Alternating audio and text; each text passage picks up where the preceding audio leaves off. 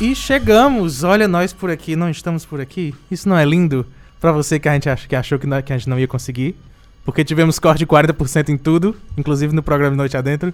Chegamos pela 106.5 FM, essa é a Sons Cariri, no seu radinho, no seu smartphone, na sua televisão, no seu carro, no seu avião. Ninguém sabe quem, quem tá ouvindo a gente, né? Mas também chegando pra você pelo arroba underline Noite Adentro no Instagram, que já está aqui, você pode verificar. E no YouTube você vai lá, procura Noite Adentro e você enxerga a gente da maneira que você quiser. Vai lá e vê a gente, escuta a gente, é tudo maravilhoso. Ou no seu agregador de podcast favorito, você está ouvindo no futuro, provavelmente, porque, enfim, a gente está fazendo agora. E aí, pro podcast, a gente só lembra você que nós somos um programa de rádio, então você está ouvindo exatamente o que foi pro ar, sem edição. Porque, primeiro, que é o conceito do programa, segundo, a gente não quer editar, por motivos de não tempo. Boa noite, Lívia Leite, que eu espero que funcione aí. Vamos lá, vamos ver. Oi, oi, oi. Boa Ah, noite. funcionou. Boa noite, João Will. Boa noite você que nos acompanha pela 106.5 ou você que nos acompanha aqui pelo Instagram e pelo YouTube. Você pelo podcast só não acompanha ao vivo porque ainda não porque é não quer, possível. porque dá certo. Mas dá pra você vir pro Tem outros rádio nos acompanhar. Tem vários meios pra você. Né? Então pode nos acompanhar sábado às 7 horas da noite, sempre pela Som Zoom, né? 106.5. Que você pode acompanhar a gente ao vivo e interagir também, comentando tanto aqui pelo Instagram como lá pelo YouTube. O estagiário deu uma saída nesse segundo, mas quando ele voltar, Ah, é possível que comentar. vida fácil. É possível comentar lá no YouTube, que a galera, que ele lê, né, os comentários da galera e aqui no Instagram eu vou ler. Por exemplo, a Chay já chegou por aqui dando boa noite Boa e já noite. tem a Lívia Alencar aqui que já mandou beijo, Leiliane que já tá aqui, a Débora, Débora, oh meu Deus, você nem vai falar o nome do povo. A Tamires, que também já estava aqui, Tamires Leite. E sejam bem-vindos. Bom, o João já adiantou mais ou menos, né? Quem, quem pode nos ouvir, como pode nos ouvir. Se você está vindo pela primeira vez aqui, a gente tem sim podcast, mas ele sai ao longo da semana, certo? Por motivo de João, tá? É, e para além disso, se você está vindo qual aqui... semana? Eu também sei. da semana que der certo. E se você tá vindo aqui pela primeira vez, o Noite Adentro é um programa que começa sempre aos sábados. É sempre aos sábados, né? Às 7 horas da noite. E a gente sempre traz um convidado. É, hoje a gente tem dois convidados, certo? Pra Estamos conversar. esbanjando, essa Estamos esban- sim, a gente esbanjando. joga Tinha- dinheiro Tem gente mais, a gente teve que juntar. É, e a gente conversa sobre diversos assuntos. Eu já expliquei pra eles e já expliquei pra todo mundo que nos acompanha aqui que são assuntos assim aleatórios. Era o que a gente estava conversando hoje, tá, gente? A a gente já estava conversando? Pronto. A diferença é que os microfones não estavam ligados, tá? Então, se você tá chegando Estavam, aqui desculpa. Eu tava tudo no ar. Pela de primeira surpresa. vez, né? Quem tá chegando pela primeira vez é de improviso mesmo. Nós vamos perguntar, temos uma única pergunta para os nossos convidados depois nós sabemos tanto quanto vocês Uhum. o que vai ser dessa conversa. Isso para um primeiro momento. No segundo momento, a gente tem ali por volta de 8 horas, né? 8, 8 e pouquinho. A gente começa o Isso Não Cai na Prova. Para você não sabe, é o meu canal no YouTube. E aqui a gente tem um quadro também chamado Isso Não Cai na Prova, onde eu trago sempre uma temática. Hoje eu anunciei, já anunciei, inclusive lá no Instagram do Isso Não Cai na Prova, que nós íamos falar sobre uns chocolatinhos, né? Não trouxe nenhum chocolate para ilustrar. É, falar sobre chocolatinhos, as verdades, as mentiras e as confusões todas que estão acontecendo no momento Uhum. no, no Ministério da Educação, né? É. Na- nas, nos anúncios que o Ministério da Educação vem fazendo. E aí, verdades e mitos. Tem antioxidante? Que a gente não sabe se é verdade. Tem prazo de validade? Mitos não, vamos falar de verdades e mentiras, né? Desses, de- deste Chocolate meio amargo tem menos açúcar? Que a gente vai descobrir daqui a pouco. Mas vamos lá. Bom, é, aqui também já chegou a Juliana e o Wagner Pires. Ixi, Maria, tá, tá movimentado aqui. A Jacolina Leite chegando aqui também. Ai, meu Deus, ele nunca tem um Igor microfone Jardim perto. lá pelo YouTube, né? Pronto. Então vamos lá. Galera chegando, é, já pode ficar à vontade, inclusive, para comentar, tá? Logo após a gente comentar. Quem é que tá aqui conosco? Sejam bem-vindos. Vamos lá. A Raquel e o Carlos, você já viu no, no anúncio, né, do nosso Instagram, estão aqui, ó. Pra quem está acompanhando a gente, tá, tá virada pra aí. Olá, boa noite, pessoal. Ah, obrigado pelo convite, boa noite, Lívia, João e, e a galera que está ouvindo e assistindo aí em casa também. É um prazer estar aqui e bater esse papo com vocês, né? A expectativa tá boa, estamos ansiosos para começar esse papo. E diga-se de passagem, é, quando a gente apresenta normalmente, é, as pessoas não sabem muito bem responder, mesmo que a gente já tenha adiantado qual é a pergunta. Eu não sei se vocês vão lembrar qual foi a pergunta, se eu já tinha comunicado a vocês. Não, Não? acho Olha, não. é é isso, a gente sempre comenta, as pessoas sempre esquecem. Não, não é um problema, a gente vai repetir, é melhor ainda. E a segunda coisa, também pra você que tá chegando, é. ah, eles não conhecem o João. Quer dizer, conhecem? Não. Conhecemos Estamos conhecendo agora. agora. É, acabaram de conhecer o João. Então, é Conhecem por motivo de chegaram na hora. Diferente de certos outros apresentadores que não estavam aqui. Perdão, inclusive. Eles chegaram quatro desculpa. horas, eles já estavam Tivemos aqui. 10 minutos de conversinha. com E aí já conheciam né? alguma coisa. Quer dizer, quase o mesmo tanto que a gente se conhece, inclusive. Eu comento já porque é isso. Mas vamos para a primeira pergunta. É, Tu não terminou. Eu acho que tu começou o raciocínio e não terminou. Eles não me conhecem e aí a gente não pode pesquisar. É. No caso, eu. Obrigada, eu, eu João. sou proibido. Por nada. Ok. De pesquisar Deixa eu sobre educar. a gente? É. Sim, eu não Ah. posso. Ele sabe Porque- os nomes porque vocês mandaram os nomes para o Porque eu banner, fiz o né? banner.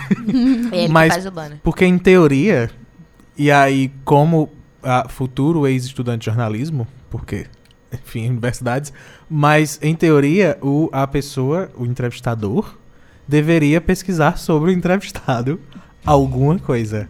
Mas no programa Noite Adentro nós simplesmente cagamos para todas as regras e princípios do jornalismo, então a gente diz É. não. E é inclusive proibido. Eu sou proibido de pesquisar sobre vocês. Então estamos numa plataforma de improviso. Exato. É. Base nisso, péssimo. bora desenrolar esse negócio. A muito Chay colocou aqui, povo do bem, não vou conseguir acompanhar hoje, mas quero ressaltar pra galera que tá chegando Hum. agora. Assistam, acompanhem. Esse programa é incrível e os meninos são maravilhosos, sempre interagindo. Que lindo. Muito muito, Obrigado, muito Chay. obrigada, Chay. É. Olha, Obrigado, que, Chay. olha. E ela colocou aqui, Meu olha, Deus. convidados bonitos também. Ah, obrigada. Obrigado de disse- novo, Olha Chay. como ela tá. Ouvintes gentis, né? Não é? Aí ela colocou, se não conhecem o João, fujam. Tem Ai, tempo. Ah, Começaram as denúncias. Eu não tenho né? argumentos contrários. Eu acho que eu fala. estou voltando. Não, mas... brincadeira. A Chay é maravilhosa. Inclusive, ela já foi entrevistada aqui, tem que Já. voltar. Eu já disse Tem que ela voltar, tu não tava, né? Não era na sua época. Não, eu, Pois eu é. a entrevistei sim. Não, Eu tô, entre- eu tô dizendo, eu conheci a Chay aqui. nunca. Ca- Tá bom. Eu, Chay, por favor, explica aqui. Inclusive, fala aí pra eu isso não cai na prova. Mas vamos lá. É, a primeira pergunta e única pergunta do programa é quem são vocês por vocês mesmos? Mas normalmente, quando vem, assim, duas pessoas, três pessoas, dependendo do nível de intimidade, a gente pede pra que um descreva o outro. Ah, é? Ah, é? É. Ah, que legal. Que bom, mas a gente já isso agora. Mas assim, a A gente, gente já também permite ser que vocês escolham. Vocês podem isso. escolher. Vocês A gente preferem já falar de destruiu vocês tanto mesmos. relacionamento. Não, eu não tenho problema Ou nenhum. dos não, não outros. tem problema não, mas brincadeira. É mais É. fácil falar um do outro ou falar de si mesmo? Eu acho que da mesma forma fu- funciona. É muito, funciona é muito mais fácil falar dos outros. Eu Pergunta acho que é uma muito vizinha mais minha que eu, que eu tive. Falar dos outros, filha. Aprendi com os meus vizinhos que falar dos outros é muito mais fácil. Mas vamos lá. Então, bora lá, né? Para o ímpar. Não, Aqui ao meu lado está a Raquel Leite, minha esposa, ah, fotógrafa e a melhor editora de imagens que eu já pude conhecer até Meu hoje. Deus. É uma mestra no tratamento de imagens. É, E nós trabalhamos juntos com, com coberturas de eventos sociais, publicidade. E, aí vou deixar um, um- alguma coisa para você falar também, né? Não quero tirar todas as palavras de uma vez só. Então, Raquel Leite aqui ao meu lado. Gente, fiquei até, ó, com, né, amaciou minha carne aqui. É, ao meu lado está Carlos Lourenço, fotógrafo da Casa Rosa Fotografia, e meu esposo. A gente trabalha junto já faz um tempo. E ele é muito bom também no que você faz. Eu tô sem jeito agora para falar, mas ele é, ele é um fotógrafo. Já trabalha há quase cinco anos com isso. A partir dele foi que eu comecei a trabalhar também com fotografia. E é isso. Trabalhamos juntos e vivemos juntos. É, Ou seja, uma- tudo que tem na vida, definição. né? Estão construindo juntos. Olha só. é, eu comentei que vocês conheceram o João há 10 minutos, mas assim, eu não- também não expliquei para João de onde eu conheço vocês, porque, Uhum. Como a gente disse no início, de fato, eu não posso dar Não nenhuma cabe, informação é. para ele. Agora eu posso. Eu os conheci há, Ah, meu Deus. há uma semana. É, Uma mais ou menos semana. isso. Né? Mais ou menos uma semana. Acho que Pessoalmente, 10, sim, há uma 10 semana. 10 dias, talvez. E antes? Não, foi porque no é uns 15 Tinder? dias, Tipo, uns 15 vez, dias é, com contato Ah, online, né? Não foi uma um troca Tinder, mas assim... mas assim, Ok. foi isso. Foi um contato online. E aí, ai, vamos marcar, vamos marcar e vamos. O que aconteceu? Ah, eles fizeram um sorteio. Eu amo a frase vamos marcar, porque normalmente não dá em nada. Ah, deu sim, viu? Aí mas dessa vez rolou e rolou muito. o Legal. pessoal se acostuma com o mundo lá fora, acha que não dá em nada e fala vamos marcar Não pra é? gente. Aí, e aí tá a marcado. gente fica esperando e tá Aí- marcado de verdade. Deixa eu só comentar o que a Chay falou aqui no Instagram, antes de falar o que foi aconteceu com a gente. Se for me ela xingando, colocou assim, não. que coisa linda, falando um do outro. Aí ela botou entre parênteses, tô tentando ir embora pra estudar pra OAB. Boa Oh, sorte. Chay, bons estudos, eu sei que é Ah, difícil, né? Mas vai lá, você consegue. não, por continua, é duas ah, temos aqui um, um estudante também aqui. pra concurso, viu? É, eu tô nessa cena também, não é OAB, mas também tô, tô- Vou começar a acompanhar agora, não cai na, Na prova. prova. Isso Não cai na não prova. cai na prova. Eu- de Para um pouquinho, Chai. Falta uma hora e meia só de programa. É, deixa daqui de a coisa. pouco acaba, ó. Ele Deixa também tá estudando pra coisa. concurso e tá aqui no programa. Tu tava era vendo o filme que eu sei. Diz a ela, deixa de coisa. Não tem problema não. Sim, aí vamos lá. Como que eu conheci, né, os dois? E eles, eles fizeram um, um sorteio, né? Foi, Isso. exatamente. Não, eu vou pedir pra vocês contarem. Como é que foi o sorteio? Como é que foi... Como é que vocês me descobriram? conta. A gente fez um sorteio na página da Casa Rosa Fotografia. Foi tu que ganhou? Não, eu não vi. sorteios. Eu vi Não, no. Stories. Na Participou realidade, você? você participou, João? Não, porque eu Olha. Ó, você poderia ter ganhado e ter Ele viu stories que eu divulguei que alguém a Casa também Rosa. ganhasse, né? Mas eu, eu vi depois. Ele viu é. o, o stories onde eu divulguei a Casa Rosa, Ah, dizendo é, que eu sim. tinha Foi- ganhado, mas tipo, eu não ganhei. Foi depois. Eu não ganhei sorteio, eu não ganho sorteios, eu não sou essa pessoa. Ganhou agora. No máximo, é, tipo, foi alguém que Alguém que ganhou. indicou, né? Então, que Inclusive, eu lembro disso no. Story. Então, do Então- Story, não sei. É, qual singular. funcionou meio que assim. Nós lançamos uma promoção chamada Casal Mais Querido, onde as pessoas deveriam compartilhar o post e marcar um casal. Querido. E aí alguém Preferência, ganhou. Na, querida. na realidade, alguém ganhou. É. E o casal marcado Ah, na ocasião era a Lívia e o Cabeça. Estagiário. E Ele aí não o estagiário, né? Não tem nome. E aí fizemos o contato com Lívia pra ah, comentar com ela o que, com eles, na realidade, Ninguém me né, marcou. com o casal, o que eles iriam ganhar com isso. Ninguém e aí rolou uma sessão fotográfica. Foi. Lívia, Aí, você gente- não teve spoiler ainda do, da sessão, né? Não, não. Eu já, um eles me mostraram. Eles me Tá mostraram. fantástico. Quem sabe até o final do programa a gente Mostra lança um, alguma né? coisa aí ou, ou no, no Instagram. Fica ou- por aí, fica por aí. YouTube, pra né? você não perder nada. Para, para, para! Exatamente. Eu já vi. Fala. Ficou, ó, ó, pessoal, um pouquinho do spoiler. Ficou caliente, viu? a luz, né? A luz. Da A luz. É, não foi nada. Foi na- foi na além fogueira. disso. Foi com dragões. Então foi assim que a gente conheceu Foi. Lívia. E, e quem tava se comunicando na realidade contigo era a Raquel, Aham. né? Pelo Instagram e pelo WhatsApp. Até que há uma semana atrás rolou o ensaio. Aí, Efetivamente. é. E aí a gente é. Foi isso que eu Assim, vi. Por isso que eu falei, começou online, né? Aí eu conversei com, com a Raquel e a gente foi fazer, mas tipo, uma vez, a gente se encontrou Foi, uma vez, que foi o dia do, do, do ensaio. E na conversa, quando eles iam embora, eu falei assim, ei, vem cá. Como a conversa se prolongou muito, porque na verdade eu não chamei só porque, ah, tava ali passando. Né? A, a gente começou a conversar e super rolou a conversa. Eu falei, não, acho que, que super cabe, eles manteriam uma conversa boa, Uhum. no Noite Adentro e por que não, né? E aí convidei, eles aceitaram vir pra cá. Então, eu só encontrei com eles uma vez. É, Tipo, não é aquele Meu padrão que a gente. Ah, pessoas que faz muito tempo que eu não vejo e aí vou estudar. Aham. Lembra que a gente comentou que o Noite Adentro é muito isso, assim, uma mesa onde a gente pode reencontrar amigos nossos. É. assim. E esse não era um padrão, era reencontrar amigos, mas amigos que eu via uma semana Uma atrás. vez, é. Menina, eu vi família Literalmente assim, só uma depois. vez. Bom, ah, é porque eu tive que tirar o microfone pra ler aqui. Não é porque eu tive Tu que tirar, eu não tudo, quis mexer no, no, no Instagram, na, na... Bloqueou tudo. Não foi, cara, eu não quis mexer na câmera do Instagram. Bom, As fotos ficaram ótimas, Lives, eles mostraram. foi? Ai, foi ótimo. Sim, é verdade, ainda não vi nada das fotos. Bom, o, a Chay falou aqui, eu vou criar um canal de relacionamento para convidar vocês. Cria, chama todo mundo, tem que ser todo mundo. Tamires Leite colocou aqui, só trabalho maravilhoso esses dois produzem. Mariene, que chegou por aqui, já disse que curtiu. Acho que ela chegou na parte que a gente já estava contando a história. E aí, Chayane colocou assim: Quem tiver na live e tiver solteiro, já sai, já sabe, sai do Tinder. O negócio é sorteio. Adorei. Boa. Na verdade. Acho, eu acho que deve estar funcionando mais, né, do que o Tinder, pelo menos para algumas pessoas ou em algumas Eu não regiões. reclamo porque o meu foi de Tinder. Então Ah! eu não falo mal. É Mas... verdade, teu relacionamento funcionou, né? Exato. Tinder. Funcionou ou funciona? Funciona, Funciona. funciona. Ah, sim. Ah. Funcionou porque, já sa... porque a gente já saiu do Tinder. Tipo, saíram do Tinder, não precisaram mais do A Tinder, gente né? parou com o Tinder, mas... Funciona. Fecharam as contas. Vai fazer três anos. Olha Aí, o Tinder, tá quem vendo? Disse? O Tinder Coisa- pode... Pois é, filho. Agora sim, não se a gente recebe fizer que nem o governo, a gente pode dar só o exemplo dele e dizer que foi uma maravilha, que o Tinder super funciona e que agora É. deve ser o novo casamento. Verdade. pegar só o É. exemplo. É, Mas se a gente porque pegar... aconteceu uma vez, então, Não é? claramente dá certo. Claramente dá certo pra todo mundo. Só você que Ah, não é se esforça o verdade. suficiente, que não Uhum. conseguiu. Você que não fez boas fotos ainda pra postar no Tinder, né? É, então, ó, fala com a gente, É assim. Porque a coisa funciona. Só precisa estar com material de qualidade, né?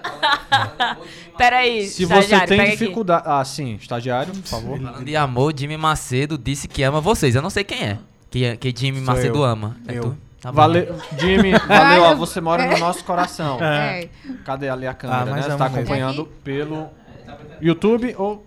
Não sei quem é você, mas obrigado, Jimmy. Livia, uma dúvida. Qual é a câmera que tá transmitindo pro, pro Instagram? O Todas. Instagram Ah, pro é essa Instagram. daqui, tá, tá apontada pra vocês. Ah, sim. Então, é a que tá na minha é. mão, tá apontada pra vocês. Jimmy e Erika, ó, beijo pra É, vocês. beijo pra viu? vocês, pessoal. Um beijo E a mesmo. do YouTube é aquela que tá lá, que o estagiário tá Ah. lendo os comentários do A YouTube. gente é bem Voltando a esse organizado. lance do Tinder, então, produzam bons materiais. Se você tem dificuldade de se descrever, contratem João pra fazer a redação sei, do- do- da Sim, sua é descrição e nos contrate pra fazer suas fotos. Uhum. O Tinder vai funcionar, viu?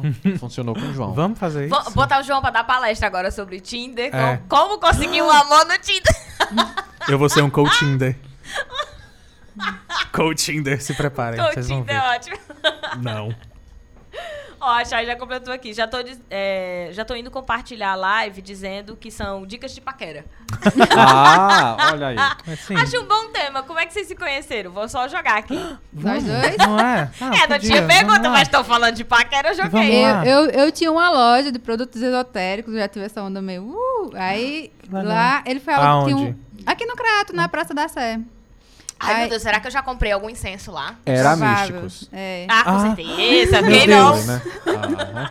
Eu acho que do público que nos assiste, pelo menos 60%, Daí- porque vou jogar Antes- números aí. Que Ai, eu Raquel virasse uma hippie. É quase. Ela quase. tava se encaminhando nesse, nesse Eu quase sentido. virei hippie, amiga. Eu fui alugar uma sala lá no prédio, Ai, porque eu vou ela quem cuidava da, da- do prédio, e eu fui alugar uma sala pra colocar uma produtora com alguns amigos, produtora de vídeo.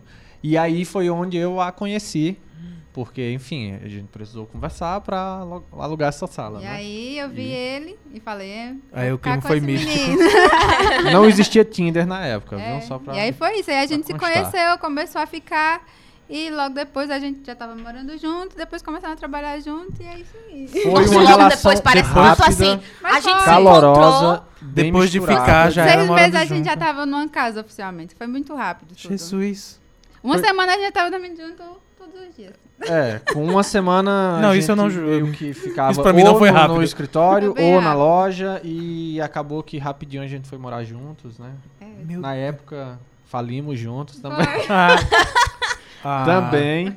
E aí foi quando a gente foi pro Juazeiro, né? Que aí lá a gente recomeçou a vida ah, trabalhando com imagens. Na época ainda era com produção de vídeo, ainda não era Aham. fotografia. E, E- diga-se de passagem, pra quem tá ouvindo pelo podcast, ele tá dizendo assim: ah, a gente saiu do cráter, recomeçamos a vida em Juazeiro. É 10 quilômetros. É, não, Está não se dando pra outra. Não, na verdade, o que- rumê, né? O que nos levou, de fato, a Juazeiro foi porque lá De os volta para a eram, minha terra. eram mais baratos do que no Crato. e Fato. aí foi, foi basicamente isso. E aí a vida foi dando certo por lá, né? Esses 10 quilômetros de distância, 5 graus a mais, né? Quase isso. Aí moram lá também. É, são 10, são 10 quilômetros, mas são 5 graus a mais, Pois com certeza. é. Mais quente. A Jai colocou aqui que na, na época dela não tinha esse monte de câmera que tá aqui. Mas tinha, gente. é- Sempre tem live. Tinha, é porque sempre era- tem live. Era no Face. É- Não era no YouTube na época. E era um celularzinho, né, filha? Na época. Hoje, aqui, é, ó. agora o celular Hoje a gente gigante tem na um, cara do, do um- povo. um uma câmera de verdade. É. Não mostra, não. Uma câmera grande.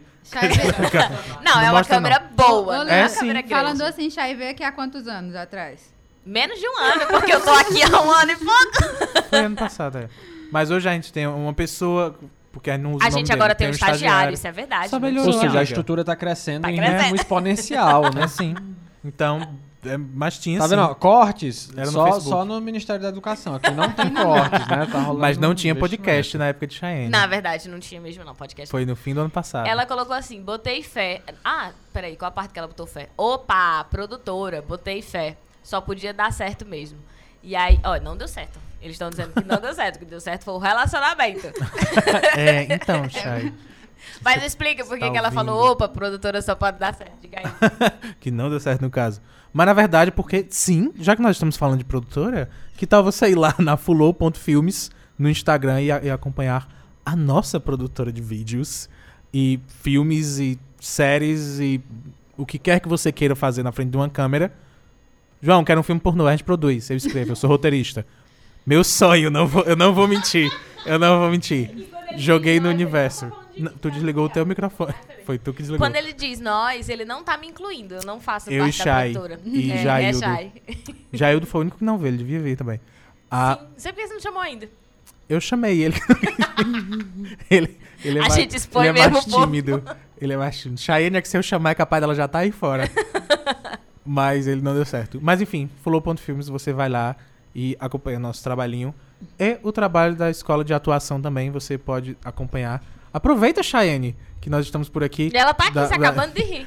A, da escola de atores, você pode procurar. Vai no perfil da Fulô, no perfil da Shine, que você encontra. Shine Alencar, que você encontra tudo. Você que quer aprender sobre atuação para cinema e TV, é só vir falar com a gente, que a gente se encontra ah, mensalmente para ter aulas e gravar material, e é um negócio muito interessante. É, hoje a gente tá bastante marqueteiro. Não é? Antigamente era só o Isso Não Cai na Prova. Se Não você é? não sabe, o Isso Não Cai na Não, tô brincando. a Chayane botou, me respeita, miserável. Ah, Rosângela e Matheus acabaram de chegar aqui. O François também, do Funcional Esparta, acabou de chegar por aqui, que são, foram todos nossos convidados. O pessoal né? me odeia. Estão chegando aqui Mentira. pelo Instagram. Eu tô tentando Mentira. controlar, mas tá difícil com a mão esquerda. Mas vamos lá. Deixa eu virar aqui. Pronto. mas, assim, Voltando. por que que vocês é, decidiram parar de produzir vídeo? É porque não deu certo? É porque vocês não gostavam? Tipo, no teu caso, né? Tu não produzia vídeo, Raquel. Eu editava, ele. Ainda fiz algumas coisas contigo, né? Mas Ah. era A basicamente. gente ouviu essa na história já. época. A migração do vídeo pra foto, ela, ela começou a acontecer há quase cinco anos atrás. De forma espontânea, né? Foi, foi bem espontâneo, não, não foi forçado não. É, a gente já trabalhava com um equipamento, com a câmera DSLR, que é a câmera fotográfica que filma, né? Uhum. Que há alguns anos é, as câmeras fotográficas passaram a ser usadas em, em produção em pequenas, médias, em alguns casos grandes produções também. Enfim, a mesma câmera que, que fotografa, filma também. E nisso, é, eu já manuseava a câmera, estava estudando bastante composição, elementos de imagem, é, cinema. E acabou que alguém perguntou se eu estaria disposto a fotografar um evento porque estavam precisando urgentemente de um fotógrafo. Eu nunca tinha usado a câmera para fotografar, apesar de ser a mesma câmera. Foi a primeira vez. E aí, numa fração de segundos, vieram na cabeça as contas para pagar, os compromissos para honrar, o fluxo baixo de trabalho. Eu disse, eu não vou recusar Aí essa saiu da boca e disse: Claro, eu trabalho com isso já há alguns anos. Não, Eu é só só, só a primeira parte. É claro que sim, pode contar comigo. e eu fui. E aí eu percebi peculiaridades é, no ato fotográfico, que é distinto do, do- da cinegrafia, né? De ser videomaker. Sim. E, mas o que que acontece? Eu não gostei do meu primeiro trabalho, mas a pessoa que me contratou amou o meu trabalho. Por aí, ó, talvez pela Que é- dedicação, então, só pode. Mas é isso porque- que conta, porque se a pessoa Não, gostou mas do é seu isso trabalho... Óbvio. E nisso foi, foi uma pessoa que agiu como uma espécie de, de, de agente, né? De, de, de agência. Não é que seja uma agência, mas acabou funcionando assim porque a partir daí surgiram vários trabalhos é, li- é, ligados a. a- influencer.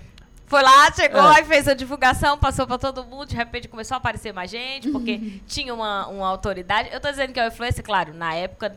Na verdade, era uma, Não era era uma responsável por, por, por um estúdio e, e aí acabou que daí pra frente rolou muito trabalho fotográfico e eu percebi que, que a demanda era muito maior do que de vídeo, que eu tinha que investir em fotografia, tanto em mais conhecimento fotográfico quanto em equipamento.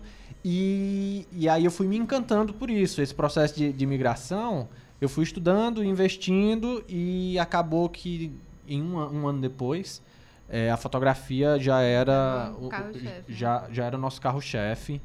E a gente ficou meio saudosista em pensar assim, ô, vamos parar de produzir vídeo, bam, bam, bam. Porque meio que a gente conseguiu formar um público em vídeo. Meio é. A gente tinha uma produtora, a gente produziu basicamente videoclipes e, e, e que não dava dinheiro.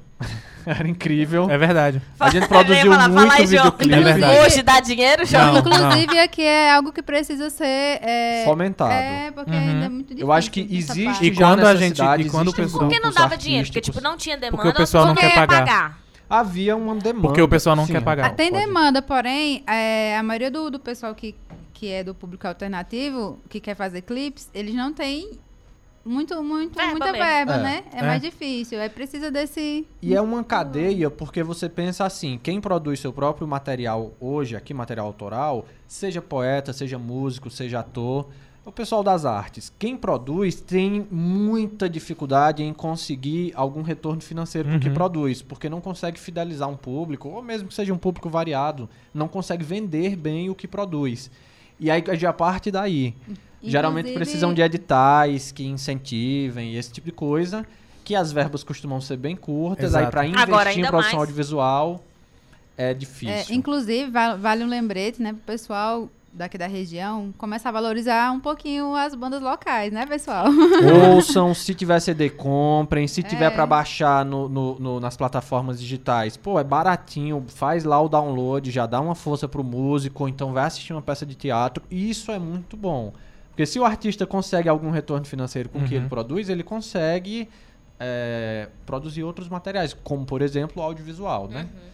E, E aí- audiovisual também é um negócio que, que. Eu não sei se é porque normalmente quem está envolvido se diverte fazendo. Sim. E aí eu tenho a impressão que o pessoal acha que isso significa que não precisa pagar por. Trabalhar por E aí- amor, é. né? Por qualquer que seja o motivo. Claro que muitas vezes é porque a pessoa realmente não tem verba para aquilo. Mas até quem tem acha que vale bem menos do que deveria valer. Pra quantidade de trabalho que se tem pra um minuto de clipe, É, a gente sabe o que E- é um minuto de clipe na execução. Então, tem isso também. É, A- O pessoal acha que não vale tanto do que quanto realmente vale. O processo de pós-produção do vídeo, ele leva muito mais Uhum. tempo do que o da fotografia, por exemplo, né? O nosso primeiro clipe, ele durou, ele levou sete dias para ser editado. É, e foram sete dias dedicados exclusivamente é. a isso. E aí, quando. Na, na, na época, inclusive, a gente não, não, não conseguia mensurar muito bem o custo-benefício daquilo. Porque a Aham. gente vendia um serviço por um valor X. Aí, quando você ia se deparar, caramba, foram Era maior. 10 dias do seu É. mês pra, pra filmar e pra editar o negócio, né? Um terço já do, Meio que vocês estavam mês. aprendendo enquanto faziam, né? Como Foi Isso, a mensurar. gente aprendeu meio que na prática. Tem uma coisa que está Eu. acontecendo aqui na região que eu não conheço a fundo, mas, por exemplo, já temos um curso técnico em, áudio- em produção audiovisual que eu imagino que venha para ajudar nesse, nessa, nessa questão teórica e conceitual. Nós aprendemos na prática. mesmo, né? É, Na prática, aprendemos fazendo. Eu É. imagino que quem esteja estudando o curso técnico, ele já sai com algum tipo de, de, de orientação em relação a como De funciona o fluxo de né? trabalho. Como é que Como você é vai que ta- funciona o estabelecer um preço, Uhum. né? Como é que você vai é, fazer esse controle?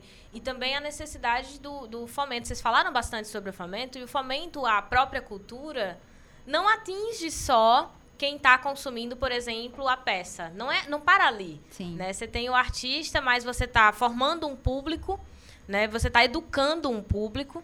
Além de estar educando o público, você está incentivando aquele artista a continuar melhorando naquela área, está estudando naquela área, e, portanto, está produzindo e gerando renda para aquela própria área. E aí, quando ele gera renda para aquela área, ele acaba gerando renda para outras, porque ele começa a contratar outros serviços Sim. na- que seria o caso, né? Uma- um clipe, uma fotografia, para ir aprimorando. Então, eu acho importante a gente falar, porque tem muita gente que pensa assim, ah, mas investimento em cultura serve para quê? Só pra gente ter show da Cláudia Leite, pra gente ter show, sei lá, show de artistas grandes, ou ter... Na verdade, as pessoas até aceitam se fosse o show, sei lá, da Cláudia Leite, da Uhum. Ivete Sangado, do que do Luan Santana, sei lá do que. Mas tem uma dificuldade imensa de entender o que, que significa investimento e cultura. Como que isso tem a ver com trabalho?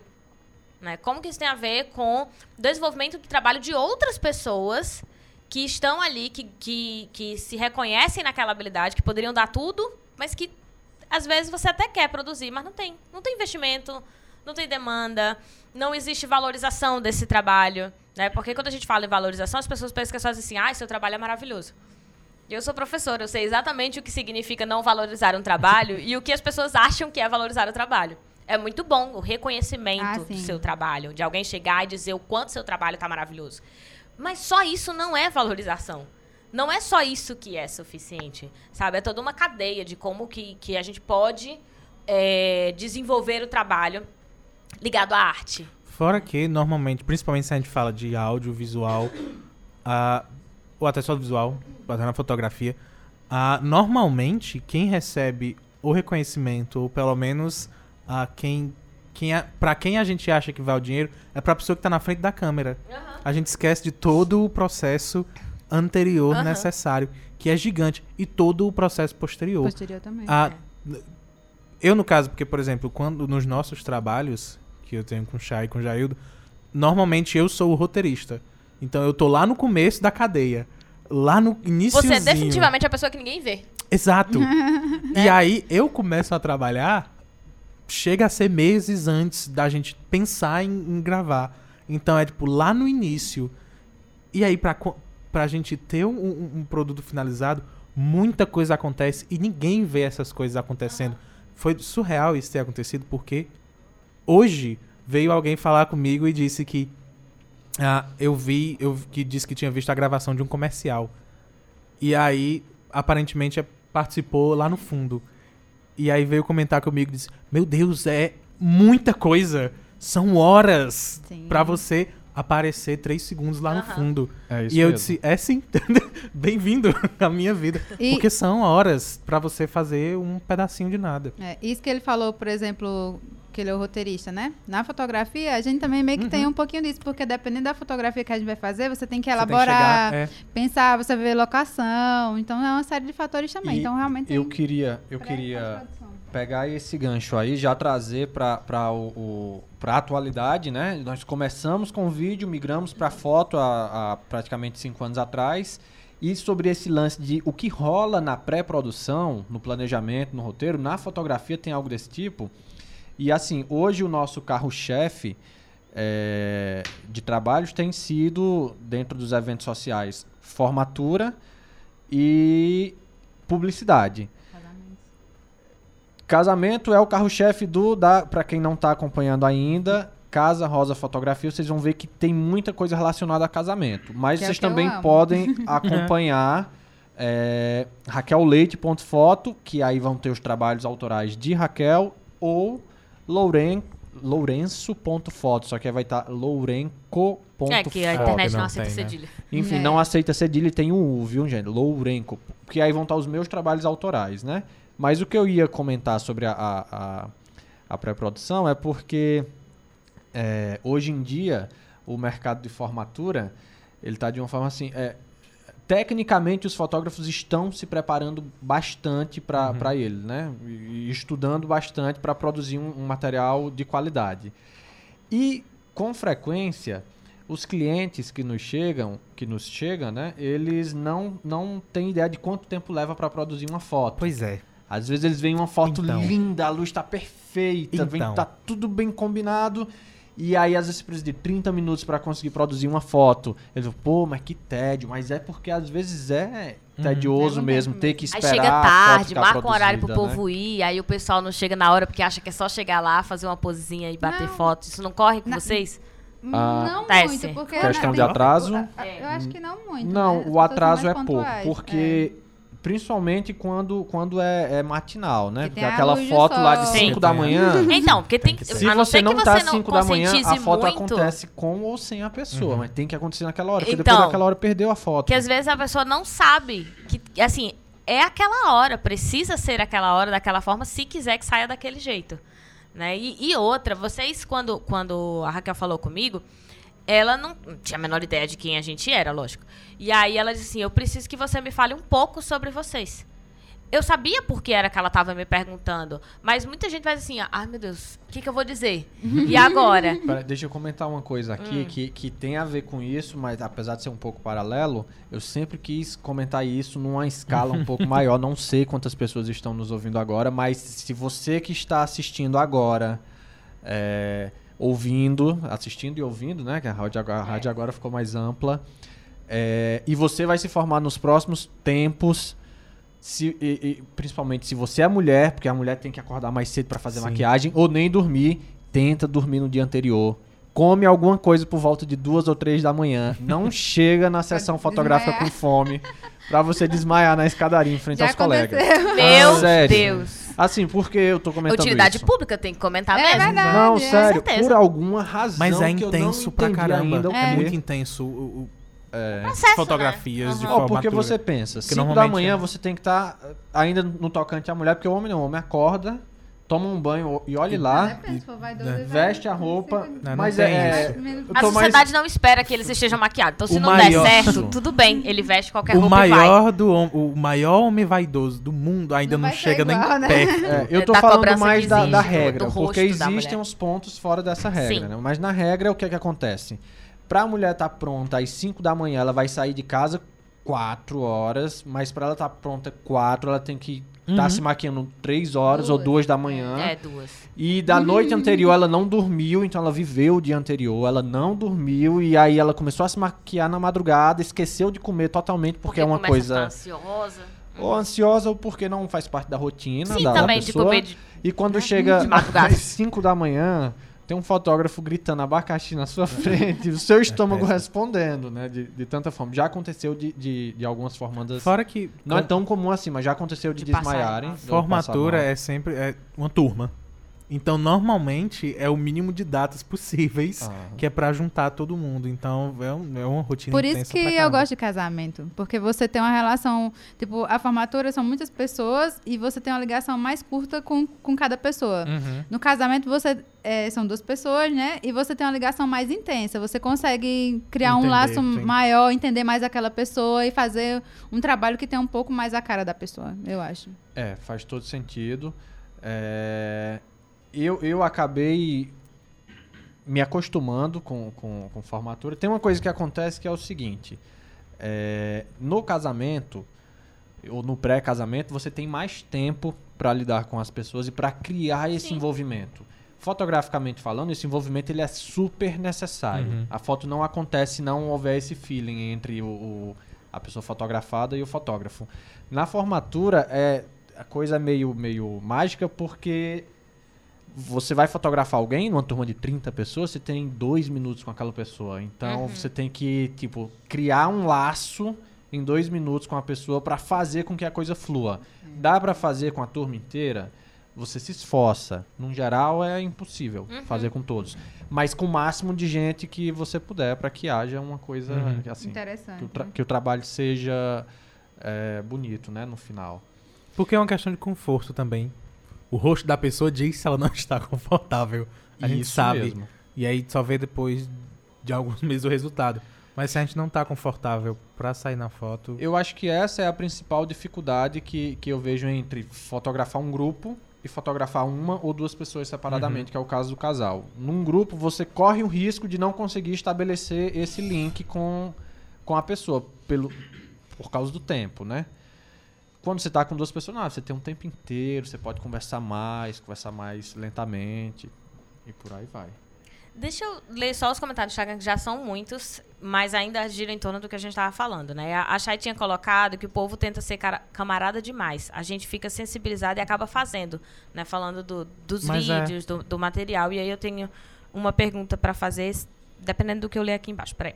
Aí ela colocou que era importante essa conscientização. A Tereza eh, tinha perguntado sobre o que estavam falando, mas ela conseguiu acompanhar. E aí, então, não preciso mais nem explicar. E aí a Chay colocou que era perfeito, e aí a gente começa a dialogar com a Lei Rouanet, quando a gente está falando sobre investimento. Que a galera não entende e fica apoiando os cortes culturais, achando que vai para Cláudia Leite, para Ivete, blá blá blá. Pois é, a galera não entende nem o que é Lei Rouanet, tá achando até que tá financiando o povo lá do de fora. A galera que a gente diz assim, é muita gente, não é todo mundo, né? Então, ela colocou aqui, quando Gente gravei o demais. comercial. É, não vou fazer propaganda, tá, Jair? Ela disse aqui que fez um comercial e entrou 8 horas da manhã e saiu meia-noite Uhum. pra fazer um comercial, É. Né? De 30 segundos, normalmente. não é? E aí a Rosângela, puxado. do, Rosângela Matheus, né? Da Rosângela Matheus, ela colocou. É igual ao nosso trabalho com design. As pessoas acham que você senta no computador e o computador faz, Faz tudo sozinho. sozinho. tipo, pá, tá tudo pronto. Faz É. mágica. Aí a Chay complementa dizendo: é muita responsabilidade fazer a cobertura de um casamento. É um momento Uhum. único. Fico preocupada imaginando o que passa na cabeça de vocês se a câmera. É, eu não tinha essa se a câmera coragem der de o preço, verdade. não sei. A primeira vez é Deu muito prego, luz. não, que ela tá Deve falando. ser. Claro que vocês devem ter uma logística e tal pra isso não ocorrer. Sim. Mas não dá um, Ai, um medinho? céu, desespero. É, é verdade, ela corrigiu aqui pro se a câmera der um prego, assim, tipo, você não tem medo de. Ou, tem, lógico que deve então, ter. mas- já, já aconteceu, a câmera deu um panezinho no meio do evento, você lembra? A gente teve que ligar. Mas só que a gente trabalha com duas câmeras, né? Então você tem que ter é, mecanismos de defesa, né? da- da- das coisas que podem acontecer. E tu lembra disso que já aconteceu uma Gente, vez? eu juro que enquanto você li isso aí, Lívia, eu tava pensando numa coisa pra contar e eu perdi totalmente o que você acabou de ler. Tu se importa em repetir? Mas foi Eu isso. ia contar uma experiência, só que eu tava pensando na experiência e perdi. É, o- tá. Não, mas foi isso. Do, de equipamento. De que equipamento. É, casamento, porque ela tá falando assim, que ela se preocupa, porque o casamento é um momento tão, Único, né? tão único, É. não tem como você reproduzir aquilo depois, assim. Aham. E aí da responsabilidade em Enorme. Enorme. captar. Quem esses foi que momentos. perguntou? Foi a Chay. Chay, desculpa, viu? Por, por essa, esse Esse vacilo. lapso. É, isso- exatamente. É muita coisa. Mas, é ó, isso, filha. gente, é isso que acontece numa conversa. A gente às vezes se perde, fica pensando em outra coisa que é conversar, Falando- corta um ao outro. Isso, falando, é, respondendo à pergunta, sim, é muita responsabilidade. Mas a gente hoje toma todas as precauções que estão ao nosso alcance, como ter uma câmera de backup, ter cartão, Cartão de de memória de backup e Bateria. bons cartões de memória em relação à velocidade de transmissão da câmera para o cartão, do cartão para o computador posteriormente. A mesma coisa, é, backup também de flash, de pilha, de bateria, enfim. Ter sempre dois de tudo, porque se alguma coisa der problema, você tá resguardado ali, você consegue. Aí se der problema nos dois, aí, porra, você Aí é pisou no. É, você quebrou não- um espelho, você como. pisou num Sete gato preto, é. Tá com sete anos de azar. E na pós-produção, na, na parte do fluxo de pós, também existe uma série de precauções que tem que ser tomadas para que não haja problemas com percas de arquivo. A gente- nós fazemos é backup em. HDs externos. É, a forma que a gente manda as imagens para o computador também é uma forma super rápida com, com, com leitor de qualidade. Eu digo assim com leitor de qualidade porque na nossa trajetória, principalmente lá no início, nós já tivemos problemas. Eu ia comentar isso. Que, que Nós- Ele tá falando tanto de precisa ser de qualidade. Eu falei, ele- eles aprenderam. Ah. Em algum momento eles aprenderam, não sei se numa formação, não sei se numa capacitação ou se foi na prática. Deu Mas erro em em algum algum momento, é, nós, tivemos, nós momento. tivemos problema, ainda bem que nunca com um cliente comercial. Um cliente Ah. onde a gente prestou um serviço, com um contrato, nunca com isso. As duas vezes foram é, situações de parceria, onde a gente estava em projetos autorais e que todos só levaram E menos pode- que um dia para executar. Então, podia repetir, né? era algo que poderia ser repetido. Uma era uma performance, onde é, nós tivemos problema com, com o, o leitor de cartão. No meio da, da, da foto, na hora, da, no pós. quando a gente foi passar as imagens para o computador. Ah. E as imagens chegaram corrompidas no computador. E aí eu pensei, Uhum. caramba, já pensou se fosse algo mais sério, se Uhum. fosse, Sim. assim, se não pudesse ser refeito, né? E foi aí onde eh, começaram as precauções. Isso aconteceu duas vezes num período muito curto e a gente percebeu que, por exemplo, era o nosso leitor de cartão que não, não, não tinha qualidade, era, Uhum. era de baixíssima qualidade por alguma razão. Estamos aqui com o engenheiro da, da computação. Podemos falar sobre isso é, no, num futuro. Eu não consegui entender a razão de um, de um, um leitor que era Inteligência só uma ponte artificial. de fios ter que- corrompido os arquivos, mas era ele quem estava corrompendo. E aí daí pra frente a gente foi estudar sobre Ah. workflow, né? Pra gente conseguir fazer as coisas rápido, que- de forma rápida e segura. Deixa eu Ah, só tudo dizer nisso. assim, a Tereza perguntou assim, qual o nome dos entrevistados? é que ela Raquel, entrou... Eu sou Raquel. Carlos Lourenço. Ou Ah, só Raquel Lourenço. Leite, Carlos Teve até Lourenço. um. Então, Raquel Leite e Carlos Era qual? Lourenço. Pronto. Porque a- ela chegou depois, né? E a gente não, não fala, às vezes. É bom Tudo repetir, bem. inclusive pra quem tá nos ouvindo também, que nem pode perguntar. Uhum. Porque às vezes que- quer saber quem são eles, de onde é que eles Tão estão falando falando. Então, e Carlos. Lourenço, Raquel Leite, noite adentro, são exatamente 8 horas da noite agora. Quase, Nós vamos quase. continuar pro segundo bloco também. Então, aí. vocês que estão nos acompanhando, fiquem aí, beleza? É. Ele Vai quer lá, pegar um João. lugar É, aqui. não, não, o, o- o Tô relembrando. Carlos chegou né? dizendo que, um que já aqui. tinha participado do, do rádio, Tá né? se jogando. Então tem uma, uma nossa. Ah, e ela, a Tereza completou aqui dizendo dois lindos. Ah, obrigada, Tereza. Obrigado, Tereza. João, Nós somos quatro. Beijo. É, somos quatro aqui, Tereza. Somos cinco. cinco, na real- É, a é real, tem o- fazendo tem o ó, estagiário ali. cabeça ali também. Isso aí, somos quatro. Não, tô brincando. Ah, mas sim, era que eu tava falando do negócio de, de dar problema e dar erro. É porque, no fim também, é um negócio tão trabalhoso e minucioso que qualquer pequeno erro que der. Eu falo porque, por exemplo, eu, eu, eu gosto de brincar com edição Uhum. de vídeo. Ah, Gosto de inclusive, brincar. Tu faz bem eu só. amo Vo- Você Mas é ri porque- enquanto edita, João? sempre. Ah, então você é, você é um cara Sempre. feliz. É, é, não não deixe de exatamente. rir. Esse é o meu Sempre. conselho. E aí, Não se você de quiser rir. descobrir o porquê, você vai lá no canal do Max Paris, no YouTube ou no Instagram, e você vê as coisas que eu faço e você entende por que, que eu rio, porque é puramente piada besta e maravilhosa. Mas eu me divirto muito. Mas, pra gente conseguir um pedaço de qualquer coisa, é um trabalho tão gigantesco.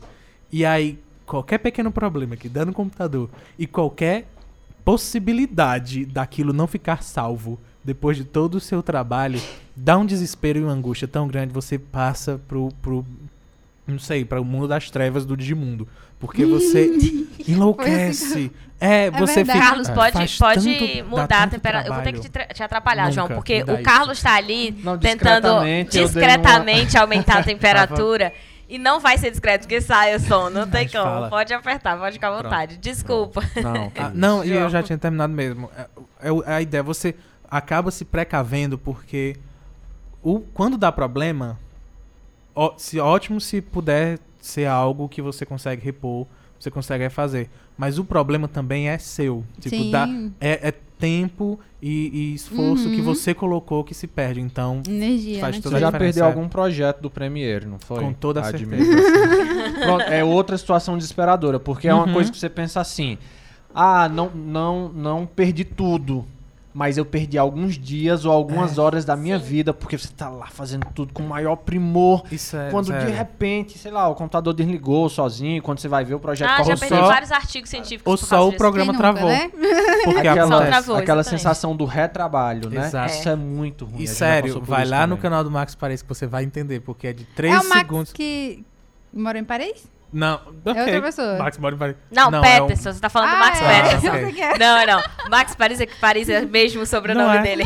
É de fato. Também já foi convidado nosso. Ele é um ex-aluno Maravilhoso. meu e hoje ele é maquiado. Quer dizer, ele ainda é aluno, não meu, mas ele é maquiador. Ah. Aí você vai lá, você vai ver que a cada 3 segundos tem um pedaço de vídeo, tem uma pequena piada visual. Então era muita coisa que se Uhum. perdia, que no fim você não ia nem lembrar se tivesse que recolocar.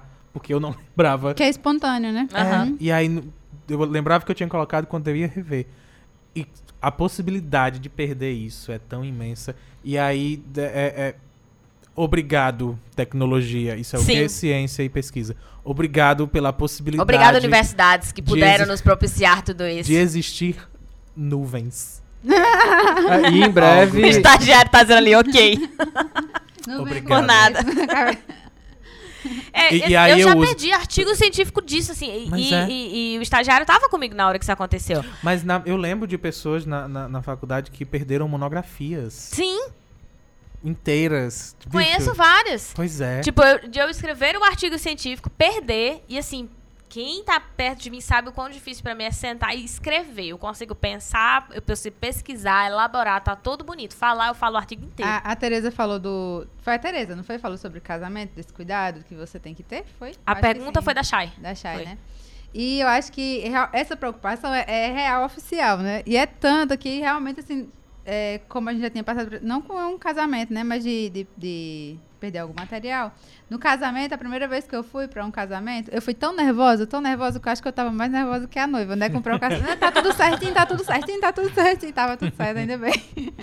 e aí você vai acostumando. Cada casamento É, que vai passando, você vai ficando mais relax. Uhum. Mas eu adoro. É bom demais. Casa... Fotografar Eu, eu, era a pergunta que eu tinha É que é que ia muito bom fazer casar. antes. É muito bom Eu, casar. eu nunca Foi casei. quase- foi quase igreja, isso, não. Foi quase isso. Ah, tu falou, tu nunca casou na igreja, mas Não. vocês contaram que vocês foram obrigados a casar. Ah, é Gente, chegaram verdade. Minha mãe Ameaçando. tá Eu soube, mãe da dona Raquel. vai. Ok. Ó, E um eles foram ameaçados. Não. Não, Senhora- não, porque a gente já tava morando junto e a Não, gente nós meio somos intimados. Né? Intimado. Chegou Convocados, cartas lá dizendo, vocês estão intimados Eu lá. Convidados, a Convidados, Convidados. a- Convidados. Convidados pro nosso casamento. Ah, eu já imaginei. Ó, o seguinte é O esse. meu sonho era que Dia me convidassem pro meu casamento. você. Dia tal, hora tal, eu vou estar no cartório. E eu quero um almoço, e eu quero um almoço indiano. A gente- E é- são vocês quem vão pagar. Ok, tá bom. Quem fotografou? Mas foi exatamente assim. Enrolou o casamento e o almoço indiano. Que máximo. Meu sonho era que alguém É chegasse pra assim, mim, quase. mas eu queria que todo mundo arrumasse tudo e só dissesse, vai É. lá. Mas você sabia que de tanto trabalhar com casamento, porque antes eu, eu não gostava de casamento na igreja. E tanto trabalhar com casamento, hoje em dia, até que bateu Você tem outros olhos, né? É, Você- comecei a ficar achando Olha aí, tudo tão fofo. Não, tem. to- nos casamentos onde os casais eles estão Mas- realmente entrosados. É Sim. É, é, digamos assim, a cerimônia à parte, você vê que é bonito eles estarem sintonizados, sabe? É, é até emocionante. Mas de vez em quando rola um casamento você vê que o pessoal tá mais Tá pensando meio- na pose, é. na festa. do Tá que- isso. Claro. É, a gente já ouve falar Rola bastante do que dá pra saber da foto. atenção, inclusive já aconteceu do padre chamar atenção. Pessoal, ó, isso aqui é uma cerimônia, então por favor, se doem a essa Pareçam que querem. É. Esqueçam as câmeras aí já. Aproveitem, pessoal, rolou pra quando vocês forem fazer as- uma cerimônia tão especial como o casamento, vocês viverem intensamente. Desde que quem tá fotografando vai conseguir É. pegar o melhor momento. Esqueçam Tipo, que... deixa que eles se virem. É, deixa que eles Exatamente. virem. Aproveitem É o momento. pra se Mas- virar é e muito garantir que vai correr especial. tudo Pois bem. é, é, é pra ser assim. É mesmo. tipo, tem que se virar ainda tem que ficar bom. Tem, tem que É. garantir que vai ficar bom. né? Caramba, porque eu ia perguntar isso, porque eu já Aquela ouvi. coisa de fotografando. Certeza que eles estão casando porque ela tá grávida. certeza. Ah. Ai, meu Deus, eu tenho certeza que tem. É que eu já Não. ouvi pessoas dizerem que tem assim, tem como saber esse casamento. Tem as, as revistas que é meio ridícula e fazem análises em cima de testes, nada é. e testes? Tem. Mas aí eu ia perguntar. O quê? Se a pessoa, Se se, a é- noiva tá se- grávida ou não? Não, não. Se é possível perceber essa sintonia. Sim, É. Pelas Tipo, fotos. é visível. É porque tem energia no ar e É quando o diferente. casal. E, e aí, tipo, o casal tá lá em cima do altar e eles quem vão emanar toda a energia do ambiente. Se eles estiverem dispersos, você vai ver que tudo vai estar disperso. Aham. Se eles estiverem sintonizados, é como se eles um fossem sorriso, dois artistas num vai. palco entregues ao público. Quando eles Nem estão percebem realmente que, que tá. sintonizados, é algo né? natural até. Então rola, você percebe. E eu achei óbvio que a gente E quando falando. rola uma lágrima espontânea, pô, Ai, isso é muito lindo. eu é fico bonito. chorando Até do eu outro lado. E- fica Aí, em ótimo vez dela porque... ficar dizendo que tá grávida, ela fica chorando do outro É. lado. e, fica, e fica ótimo pra vocês, porque vocês conseguem já ir escolhendo coisas. Tipo, olha pra noiva, ó, esse cabelo tá ótimo, mas que vestido feio, sabe? Não. Jamais usaria. Aí já vai selecionando, faz esse tipo de coisa. Fica aí, faz isso. O, o- Na verdade, o link aqui tá Rosângela e Matheus, mas foi- é o Ma- ele disse que é o Matheus que tá falando aqui. Aí ele colocou aqui. Estou percebendo o desejo inconsciente da Lívia. Vamos lá, vamos saber o que é. Programas com maternidade e paternidade duas vezes. ah, meu Deus! e agora descambando pro casamento. Ah, claro, Jogou. né? Porque eu tô, tipo, forçando a Jogou na conversa. cara. E aí ele complementou. Cabeça, presta atenção, macho. Ficou um clima legal, ficou um clima Né? Ficou ótimo. Ficou um clima gostoso. Ah, sim, é verdade. Foram dois, dois, dois consecutivos de maternidade, né? Que a gente Uhum. trouxe a Rosângela e o Matheus e depois a, a gente chamou. eu não as estou aqui para... falar de Quer dizer que esse já é um tema recorrente aqui na, na- entre É, esses microfones. Casamento não, casamento nunca Casamento não, sido, acho não. que não. É. Acho que eu não não. queria, eu não é vou... paternidade e paternidade. Eu não vou defender nenhum lado, mas a gente não sabe os temas, então... é- É de improviso, é- Matheus. está sendo inconsciente, eu É. acho, porque a Tem gente não época que a gente programa. fala, assim, a gente fala bastante sobre rede social, a gente fala bastante sobre educação, depende muito também de. de- Vão vão De quem variando vem. os temas, né? É. É porque eu, Mas eu entendi hora, o que ele ninguém, quis dizer. Ninguém É, sabe. não tem, não, não tem como dizer, foi, foi coincidência. E foi uma boa coincidência, inclusive, que os, co- os Agora- conteúdos se complementam. Se a coincidência se deu por algum inconsciente, aí já não é uma questão mais nossa. Mas não tem como não dizer que foi coincidência. Eu ia perguntar, e na verdade vai ser praticamente a nossa última pergunta, eu acho, né, pra gente encerrar, pra, pra ir pro intervalo. É, eu ia comentar, na verdade, uma coisa que a gente falou antes, que vocês estavam falando sobre as pessoas não valorizarem, e eu acho que tem muito a ver o fato das pessoas não valorizarem, não é só porque tem a ver com arte.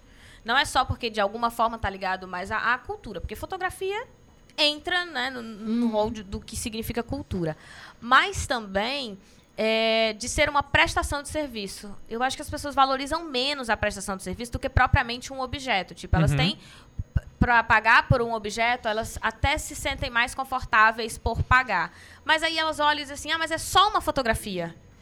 Sabe? Uma casa elas pagam milhões assim, tipo. vai, vai Mas é. conduzir Não, eu, eu ia falar Raquel? justamente isso, porque às, a- às vezes. tem- teve uma entrevista do. Como, como é que é o nome dele? Aquele que fazia o Agostinho? Pedro Agra- Cardoso. É, Pedro Cardoso. Pedro Cardoso. Ele falava justamente sobre a. Puxa valo- só o microfone pra... aí. O pronto. Pedro Cardoso, ele, ele falou na entrevista, não sei se vocês chegaram a ver, ele falava justamente isso, sobre como é que é a valoração do, da mão de obra, né? Da- de uma pessoa. E a gente coloca, tipo, um paralelo, por exemplo, é, um fotógrafo, um médico, por exemplo. Entendeu? Certo que o médico você vai na extrema urgência, são serviços diferentes, né? Mas eu falo em termos do paralelo, do pa- paralelo de financeiro, né? Aham. que as pessoas estão dispostas a pagar. E até por um objeto, por exemplo, você paga é, ao- o mesmo dinheiro que você paga nu- numa fotografia, você prefere pagar tipo no, no um sapato que seja. Mas eu acho que aqui também tem a, é, quando você consegue um, um público específico, também a fotografia tem disso, né? Tipo, quando alguém vai procurar você, ela também sabe exatamente o que você está querendo. Então, a pessoa que chega para procurar você é muito mais fácil do que você tá... Isso, isso que Raquel recordou é, é interessante e é um pensamento muito forte do Pedro Cardoso. Se alguém está ouvindo ou assistindo e não lembra quem é o Pedro Cardoso, é o Agostinho Carrara, da Grande Família. Ele fala o fácil. seguinte: é, num país onde é, houve escravidão por mais de 300 anos, é extremamente difícil que as pessoas consigam dar valor ao trabalho Sim. do outro. Geralmente eles dão valor ao produto, a uma coisa Aham. material, né? Foi você indagou. Sobre a foto, a gente vê algo parecido, só que a foto no papel, a foto revelada, ela é tida como um produto. E seja no papel, seja um álbum, mas enfim, existem alguns produtos relacionados à fotografia. E o que a gente percebeu na medida que a gente ia amadurecendo no, no trabalho é que realmente as pessoas elas davam mais valor ao produto do que ao serviço. E aos poucos nós começamos a reverter esse quadro, a agregar o valor ao nosso serviço e fora esse valor que houvesse o custo de um produto. Fosse uma foto re- revelada, fosse um álbum, fosse um quadro, qualquer coisa desse tipo. Porque a gente começava a justificar que o valor daquilo estava no que na doação que o profissional Aham. estava Uhum. tendo, no preparo que ele teve, em todo o planejamento e a execução daquilo, no serviço propriamente dito. E aí a gente começou a reverter esse quadro, não tá com muito tempo, né? A gente começou a estudar algumas técnicas de várias coisas, aí desde de, de marketing, a programação neurolinguística, um pouco de coaching, e, enfim, um- uma preparação mais, mais humana para a atuação profissional. E aí a gente começou a agregar mais valor ao serviço. Mas sim, Olha aí, ciência Isso é muito humana. verdade. Olha aí, de uma olha só. forma Pra geral, cá, a ciência humana ajuda. Vocês viram o que foi que ele fez? Pesquisou. de uma Né, forma pesquisou. geral, Estudou. as pessoas costumam valorizar mais o copo Uhum. do que o fazedor do copo. Se bem que esse copo aqui pode ter sido feito numa indústria, e não Pois manualmente, é, né? Eu É, acho pois é. possível. Mas Mas- só a gente ilustrar. entende, tipo, eu consigo atribuir valor a algo que é material. Mas o abstrato é mais difícil. Em especial porque eu não tenho empatia alguma sobre o que é o Uhum. processo de trabalho atrás. Quando você fala, ah, eu recorri a diversas áreas, e aí quando você está falando, eu penso, ciência humana. E, e só pra Você fechar... encontra mais nas áreas de ciência humana esse tipo de especialidade. É, só para fechar, Lívia, é, da fotografia, né? Ainda tem um porém, ainda tem um porém que às vezes tem um certo glamour, né? Que as pessoas colocam em cima da fotografia que não existe. Por exemplo, Vou te interromper Acham só que eu- dizendo que a live do Instagram vai cair e a gente vai voltar, tá, pessoas? bom. então voltem aqui. Mas pode continuar. sim, tudo bem. Não, que as pessoas colocam um certo glamour na fotografia que para quem tá trabalhando com isso, não, não existe, né? Tipo, as pessoas acham que é, que é fácil e simples Uhum. e, e aprendam a valorizar os amigos de vocês que são fotógrafos e tal, os parentes e tal. Mas eu acho isso muito válido, especialmente, principalmente quando, quando houve a comparação fotógrafo médico. Sim. Por mais que pareça ser uma comparação sem sentido, eu acho que faz todo sentido do mundo. Uhum. Especialmente porque, primeiro, se eu escolher um profissional para dar dinheiro, eu prefiro dar dinheiro ao fotógrafo. Porque se eu tô dando dinheiro ao médico, algo está errado com algo. Então eu prefiro, na minha vida, gastar mais com fotógrafos. Mas, de todo jeito, isso- essa é que é a parte louca. A gente não procura um profissional, a- a- alguém que vai fazer algo, se não for da nossa vontade. A gente- É é a gente que quer que aquela pessoa faça alguma coisa. E ainda, então é- ainda é mais louco a gente achar que pode pagar o preço que quer. Porque eu que quero que aquela pessoa faça alguma coisa, eu que estou indo atrás daquele, daquele ser pra fazer algo. Então eu acho que quem sabe muito bem do que a gente está falando são os tatuadores do nosso Brasil. Porque se tem alguém que a pessoa acha que simplesmente pode pagar o que quiser e pode. Eu vi isso principalmente, eu, eu lembrei principalmente de um comentário de um tatuador no Twitter que é que é, pessoal, quando vocês pedem desconto para um serviço que eu estou prestando, vocês estão pedindo desconto das horas de trabalho, das minhas horas E de do, trabalho, E do material que você vai do, usar, tra- né? do material que eu estou usando, do empenho que eu estou colocando. Sim. É isso, o desconto é isso, não é do que vai ficar depois, não é exatamente do papel com a imagem. Porque o papel com a imagem é algo que, é, relativamente, é, principalmente hoje, a gente consegue. A gente não precisa mais esperar ah, nas horas uma Quando- hora. Quando pedem rápido. desconto por serviço, João, é, é- é delicado demais. E eu vejo, sabe como? Eu vejo assim, ah, você tá pedindo desconto pelo serviço aí, então vamos começar. Eu não vou lhe dar bom dia. É, você, é né? isso que Porque você falar. tirou um pouco do dinheiro, tirou alguma coisa do- Aham. do- da coisa assim, né? Às vezes, ah, no meio de serviço, de alguma Você querer forma, que você você quer uma tenha empatia. Não, não vou ser empático, não, vou só fazer. Né? Porque quando Uhum. você, pô, desconto no serviço, é, é o, o- quem tá prestando o serviço, seja lá o prestador de serviço qual É. for, ele vai fazer o quê? Ele vai diminuir a forma de tratamento dele com a pessoa? Pois é. Não pode, eu, então- ia, eu ia comentar isso, por exemplo. ah, no meu caso, eu sou professora. Se alguém quer pagar um valor de hora-aula muito baixo, também vai querer que eu trabalhe menos? Que eu não dê aula é. com a qualidade que eu deveria dar? Que eu não vá corrigir as provas? Que eu não me encaminhe? Que eu atrase? Que eu falte às reuniões? O que, que vai ser descontado no serviço, já que está sendo descontado o valor? Se você não quer pagar o valor que deveria pagar para a hora-aula. Entende? Você não vai querer. Você vai querer um trabalho de excelência. Se você quer um trabalho de excelência, você precisa pagar. O pintor pinta metade da parede, O- se você Exatamente, o pintor vai pintar só a metade. Você quer Como pagar é só a metade, faz? beleza. Ele vai pagar, pintar só a metade, ou ele vai pintar inteira, mas com a qualidade um pouco inferior. Porque as pessoas ah, mas eu preciso de desconto. Eu entendo que você queira um desconto, todos nós queremos desconto. A gente sabe que tem gente que aumenta o preço, que é justamente para ver se o povo que ah, vai pedir desconto, né, já ficar mais ou Uhum. menos no preço da média. Mas é necessário entender que existem serviços. É muito difícil é, ter um padrão, principalmente porque ninguém sabe qual é o padrão e ninguém fala para ninguém. Eu vinha pensando esses dias, por exemplo, quando a gente entra na carreira é, é, profissional, ninguém te fala que valor cobra. E as pessoas têm medo de compartilhar, tô falando entre os pares. Por exemplo, eu perguntava pro professor quanto ele recebe em determinada escola. Na rede pública é padrão porque tá no edital. Mas na rede particular, ninguém fala quanto recebe. Aí você cobra E pouco. isso é ruim pra classe. é péssimo. Uhum. Porque abre margem para que, pra que vários dos profissionais da, da classe sejam explorados. Exato. Toda classe onde, onde não existe essa organização, eu percebo como uma, uma classe deficiente. É. É, No meu caso, ninguém, absolutamente ninguém. Você pode perguntar, a pessoa não fala quanto recebe. E aí ela não fala porque acha que é errado, porque ela negociou, porque é a parte. Normalmente nas escolas particulares você não tem um valor específico, você não ganha porque você é mais mestre, porque não é assim que funciona. E aí você faz o quê? Você tá chegando e você recebe menos, porque você não sabe quanto cobrar, porque você não aprendeu isso. Mesmo você tendo ido para a universidade, nas universidades São de licenciatura, você não tem informação para precificação, não O tem. que eu percebo é que hoje as universidades elas não tratam é, nenhuma das áreas praticamente com essa questão mercadológica.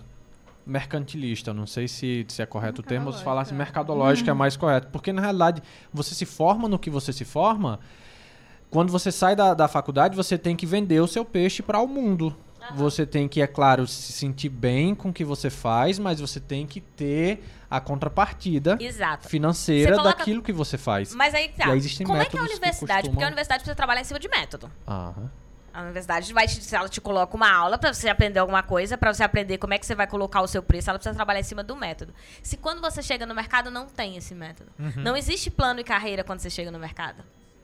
Ninguém vai te dar, se você chega com um valor, mesmo você sabendo quanto serve o teu plano, por exemplo, tu sai da- no caso, vamos supor, né, no caso de engenharia, você sai com um plano que você sabe quanto é que você tem que cobrar para aquele plano. Ou no caso da minha área, que você sabe quanto você tem que comprar para uma pesquisa de mercado.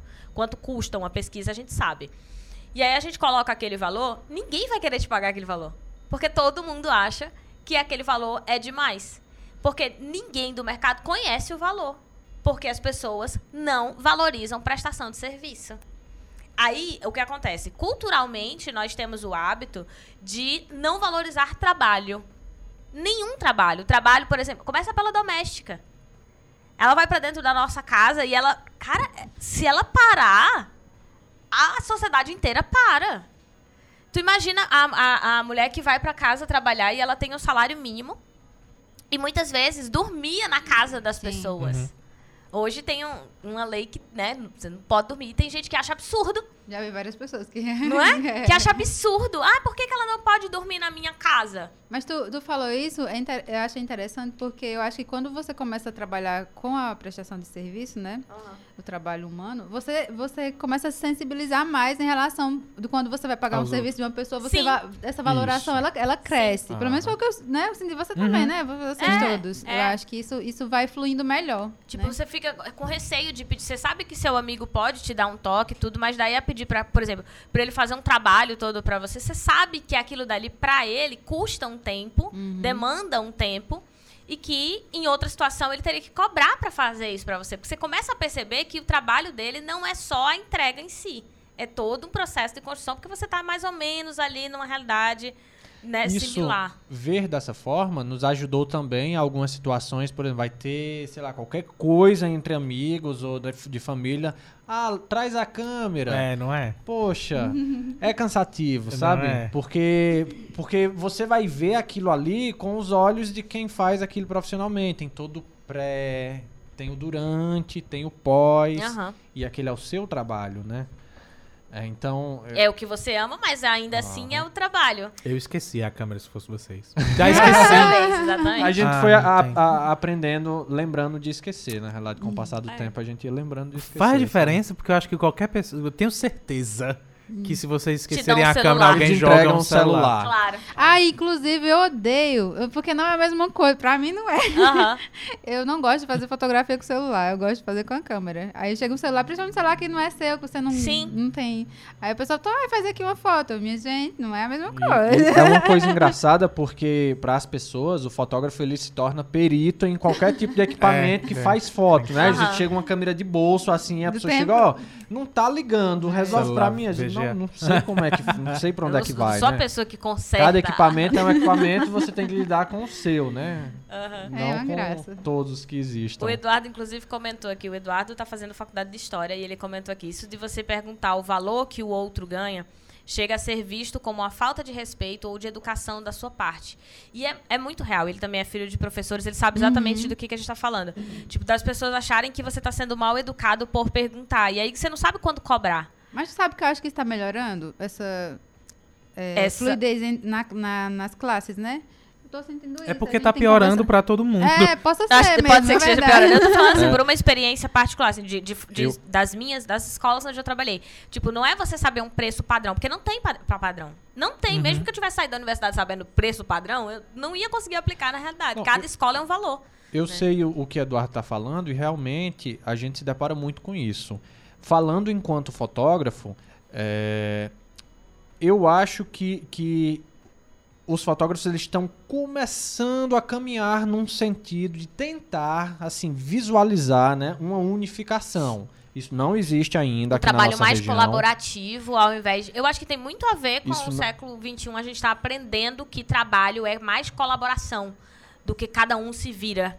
Mas assim, Sabe? isso ainda não acontece Não é efetivamente, não é concreto, mas eu percebo que aos poucos isso está se Um encaminhando. movimento, né? E eu tento influenciar com isso, porque aí a gente pode discutir, por exemplo, é, os fotógrafos ainda não enxergam assim, eu falo pelo menos no tocante a fotógrafos de evento, né? Porque existem outras categorias de fotógrafos que são mais conceituais, enfim, atuam em outros mercados.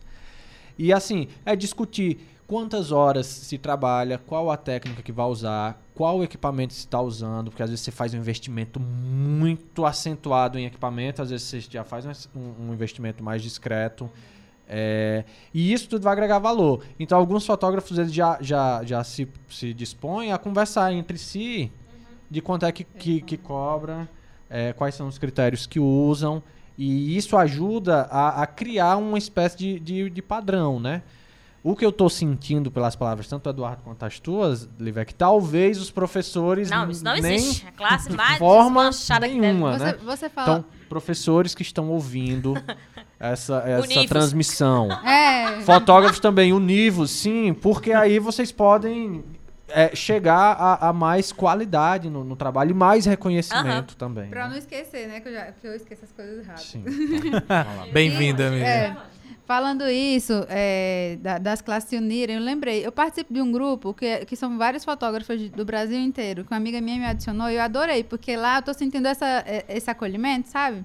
Tipo, você tem uma dúvida, a- a- algum formato que você não consegue lidar, algum programa, alguma coisa, aí alguém fala, aí a outra vai e responde. Eu adorei isso. Então, aproveitem. Façam, eu acho que façam os, os youtubers já fazem bastante isso, assim. A galera que usa a internet, Uhum. né? Que trabalha diretamente com a internet, já se utiliza muito disso, que tem vários eventos. Eu não sei se é, que é porque acontece com eles ou porque eu tô conectada a isso por conta do, do- Uhum. do canal.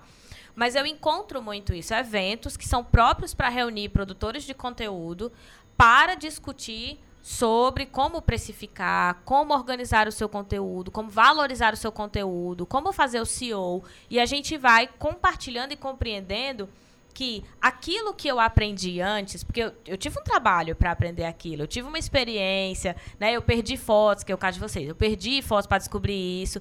E às vezes as pessoas ficam assim: eu não vou compartilhar esse conhecimento que eu tive tanto trabalho. Quem quiser que tenha o mesmo Caramba, trabalho que ainda aprenda sozinho. muito. Não existe. Aham. O trabalho muito dividido. É, na realidade, tem, tem, tem gente. Eu conheço alguns fotógrafos que eles são bem fechados em relação a isso. E, e, inclusive já, já me chamaram muito de, de bocão. Porque quando eu sei algo, eu falo, eu gosto, eu tenho prazer em, em disseminar o que eu sei. E, e apesar de, de, de deixar uma pessoa ou outra assim meio torta, porque ah, ele fala demais, vai formar concorrência, ó, cabeça, vai formar Uhum. concorrência. Não, pelo contrário, eu consegui foi estabelecer uma boa relação com uma parcela bem considerável do- dos colegas de trabalho. é, pessoas que dali pra frente criam um elo melhor com você, um- um, um laço de admiração. E eu prefiro isso, o legado que eu tô construindo, do que uma concorrência que eu tô formando. É. Eu não consigo ver assim, ainda Cada bem que... pessoa tem o que- seu público, né? É, e É. assim, Qualquer quando você tá é, falando bem de um colega seu, você não tá gerando concorrência. Você tá, na verdade. Eu, eu ouvi isso, acho que foi de uma professora. Ela tava falando, a professora Marta, que ela trabalha comigo, ela disse: quando você ajuda um colega, você não tá gerando concorrência, você tá gerando admiração.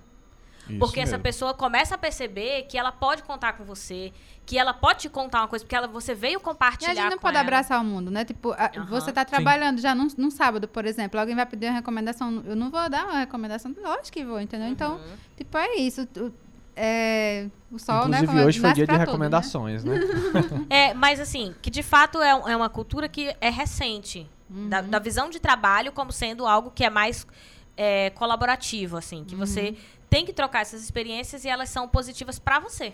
Ela não é positiva só pro outro, porque você passou tanto tempo, aí não, não vou contar pra ninguém. Quando você compartilha, gera uma identidade nas pessoas. E as pessoas. Tem uma troca, às É. vezes alguém passa algo que você não sabe, né? E ainda. elas se conectam com você e elas dizem, olha, vamos com fulano, que fulano é super, é, é super de boa, explica mesmo. Claro, às vezes vai vir uma demanda em excesso, vai, de gente que agora vai se sentir à vontade pra perguntar qual- tudo e qualquer coisa pra você. Não, aí a gente Sabe? monta, aí a gente monta um canal, né, no YouTube, divide por segmentos, fecha no o E, e o YouTube essencialmente é isso, né? É. Você pega uma experiência, você vai lá e você compartilha Compartilha. com qualquer pessoa que queira ver, que possa te achar lá, porque não é mais um domínio meu. Tipo, a minha experiência agora serve pra eu me conectar com as pessoas e não pra eu guardar pra mim, pra eu me desenvolver e não gerar mais concorrência pra mim mesmo. Sabe? Essa visão de trabalho, ela tem se modificado. Né? Cada vez, os jovens têm se percebido mais ah, em coletivo. Tipo, eu não sou ninguém sozinho, eu não desenvolvo o trabalho sozinho, eu preciso compartilhar com os outros pra que eu aprenda também, pra que ele cresça e eu cresça junto. Sabe? Que agora compartilhar é crescer junto. Não é você dividir, você faz é somar, né? Você faz é- na verdade, você faz é multiplicar quando você E a adiciona. gente tá né? Você aprendendo em toda hora, né? Quando você tem essa troca com um profissional, com um cliente, qualquer coisa, você tá absorvendo, tá tendo essa troca, né? Você... Por falar em se perceber, que tá em perceber a hora. É, Pode a gente perceber a hora de Já intervalo. tinha que ter feito o estouramos, intervalo. né? Noite adren- adentro, sai agora para o intervalo e volta Então. em É, três minutos. A gente tem três minutos de intervalo, pessoas. E aí, a- nesse segundo momento, a- essa primeira parte acabou, tá? A gente encerra a conversa e eu já agradeço aos meninos que vão ficar, né, pra segunda parte. Vamos, vamos. Vamos porque A tá trancado lá agradece. fora, não vai Porque ter. nós trancamos. E aí a gente vai para um intervalo rapidinho de três minutos e na volta a gente faz o Isso Não Cai na Prova comentando sobre as novas notícias da semana sobre educação e o que o ministro da O que é que Educação tem de falou. desgraça? O que, que tem de desgraça hoje pra falar? Vamos, e chocolates. Vamos falar de chocolates. Daqui então a a, gente pouquinho. volta já.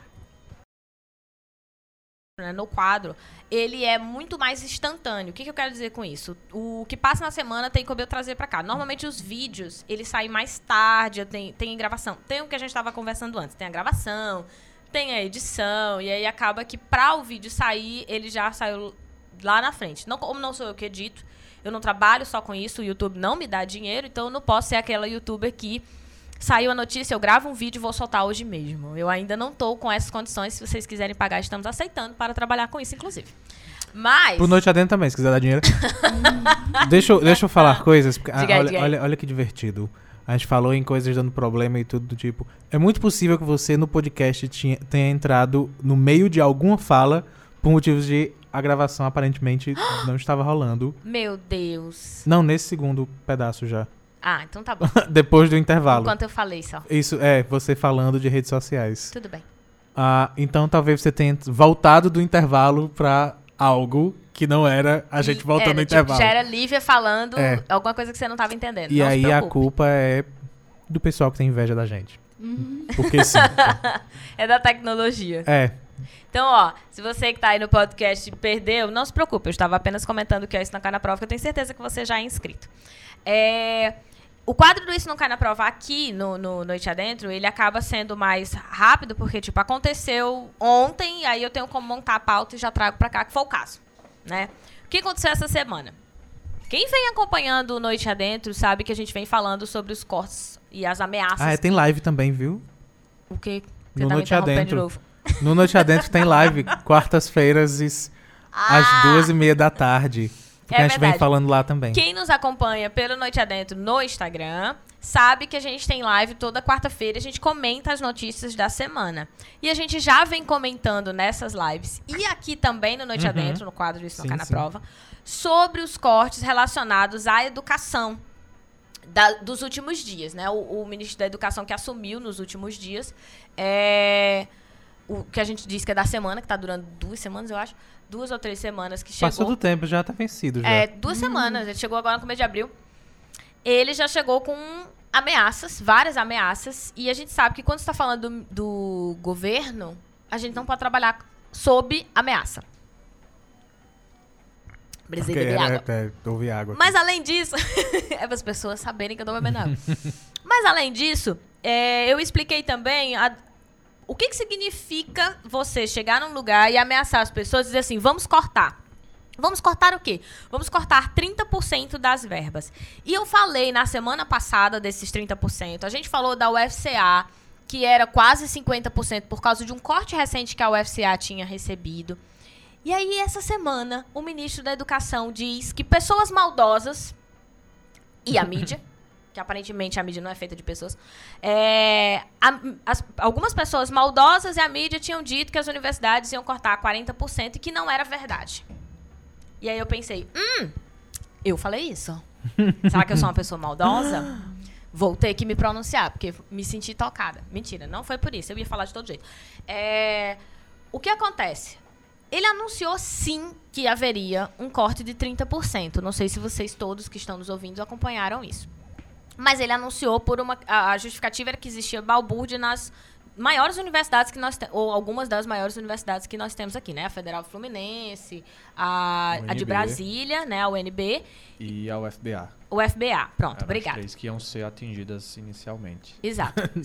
Lá no início, lá no começo. Bem lá no começo da história. Eu tô recapitulando a história. E antes da gente começar a recapitular, voltando para esse é, fenômeno, eu esqueci de falar que né, o Carlos e a Raquel estão aqui também para comentar conosco. Eles ficaram pro segundo momento, eles podem perguntar, eles podem comentar, assim como o público que também tá pelo Instagram.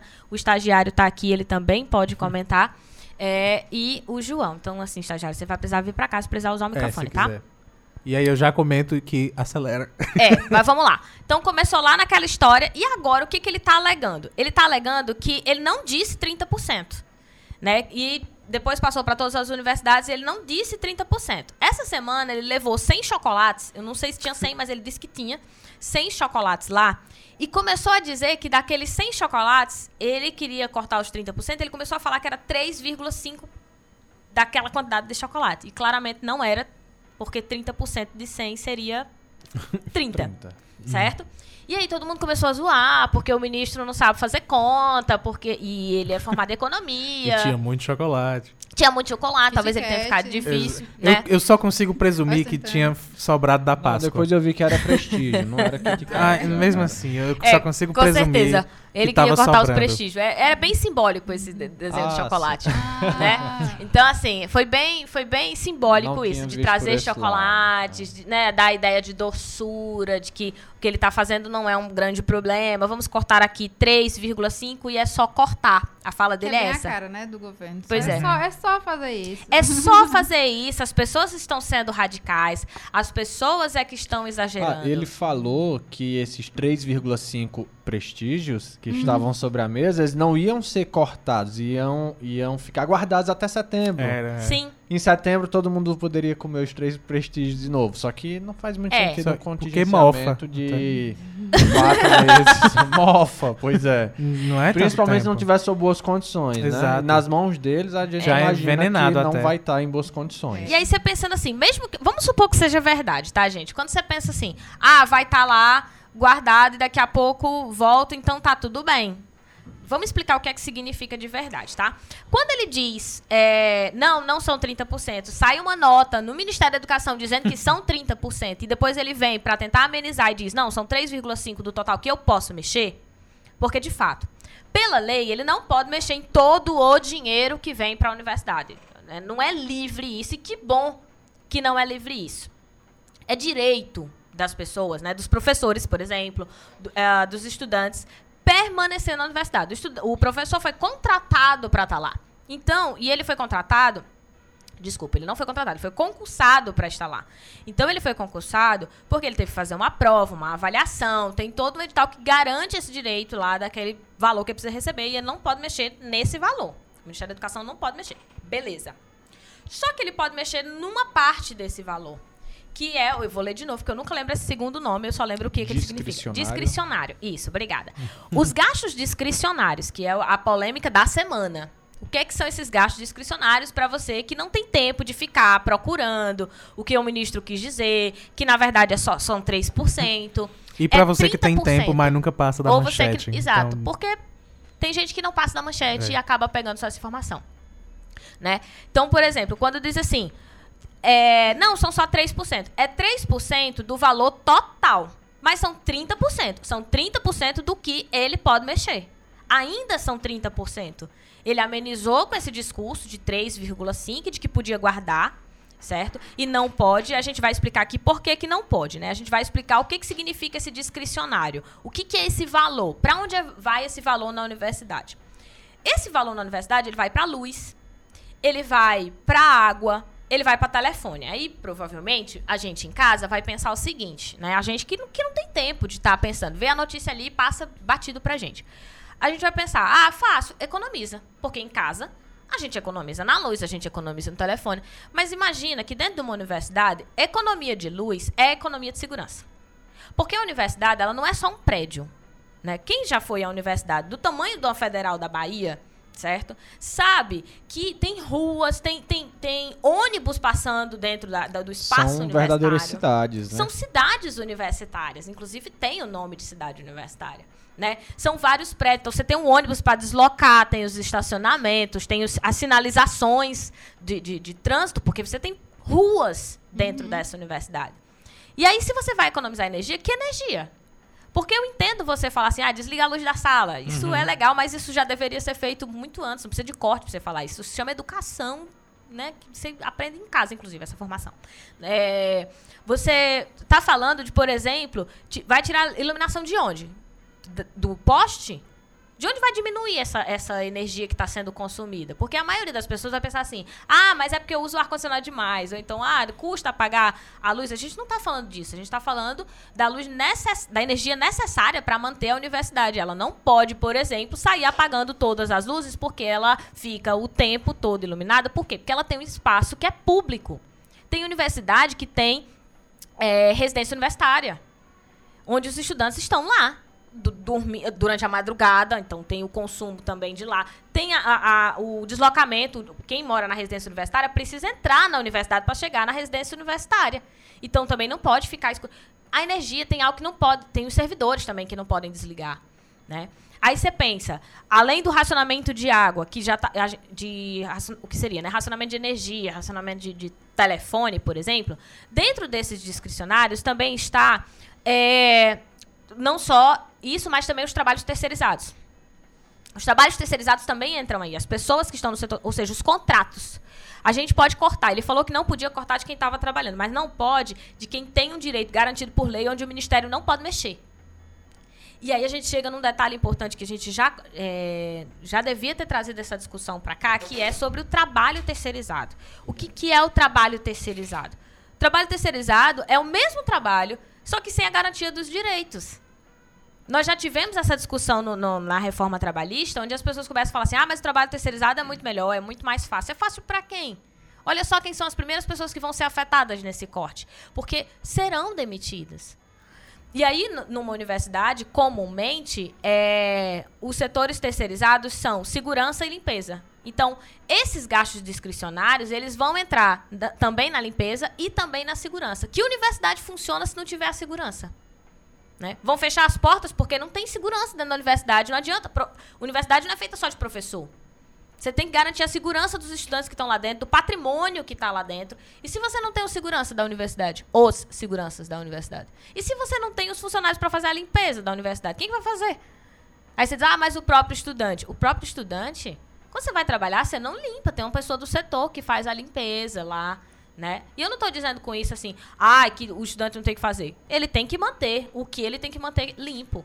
Mas aí você exigir tirar o emprego de uma pessoa para botar o próprio estudante para ele fazer a limpeza porque o governo quis tirar essa verba. E lembrando que essa verba ela não é padronizada, tá, gente? Eu vou ler o comentário Fora de... que, que faz zero sentido dizer algo assim. Porque a obrigação do estudante, e aí é obrigação, talvez seja não sujar. Aham. Mas em momento nenhum faz sentido que seja limpar o que se suja. Não tem como, não tem nem cabimento, nem tempo, nem programação pra se fazer isso. Exato. A Federal do Rio Grande do Norte anunciou que não tem segurança. Como é que vai manter as aulas se você não tem os seguranças para fazer a, a, a proteção do, do ambiente, sabe? Porque se você não sabe, toda universidade tem que ter os seguranças. do- E, e o que parece até impossível de imaginar, né? Mas tem uma galera que tá defendendo esse corte. Não sei se vocês chegaram São- a acompanhar isso. É, Lívia, sobre você falou aí que esse- a, a verba discricionária ela não é fixa e contínua para todas as, as universidades. E eu li, por exemplo, no, é, no tocante à, à UFBA, Universidade Federal da Bahia, que as verbas discricionárias elas giram em torno de 20%.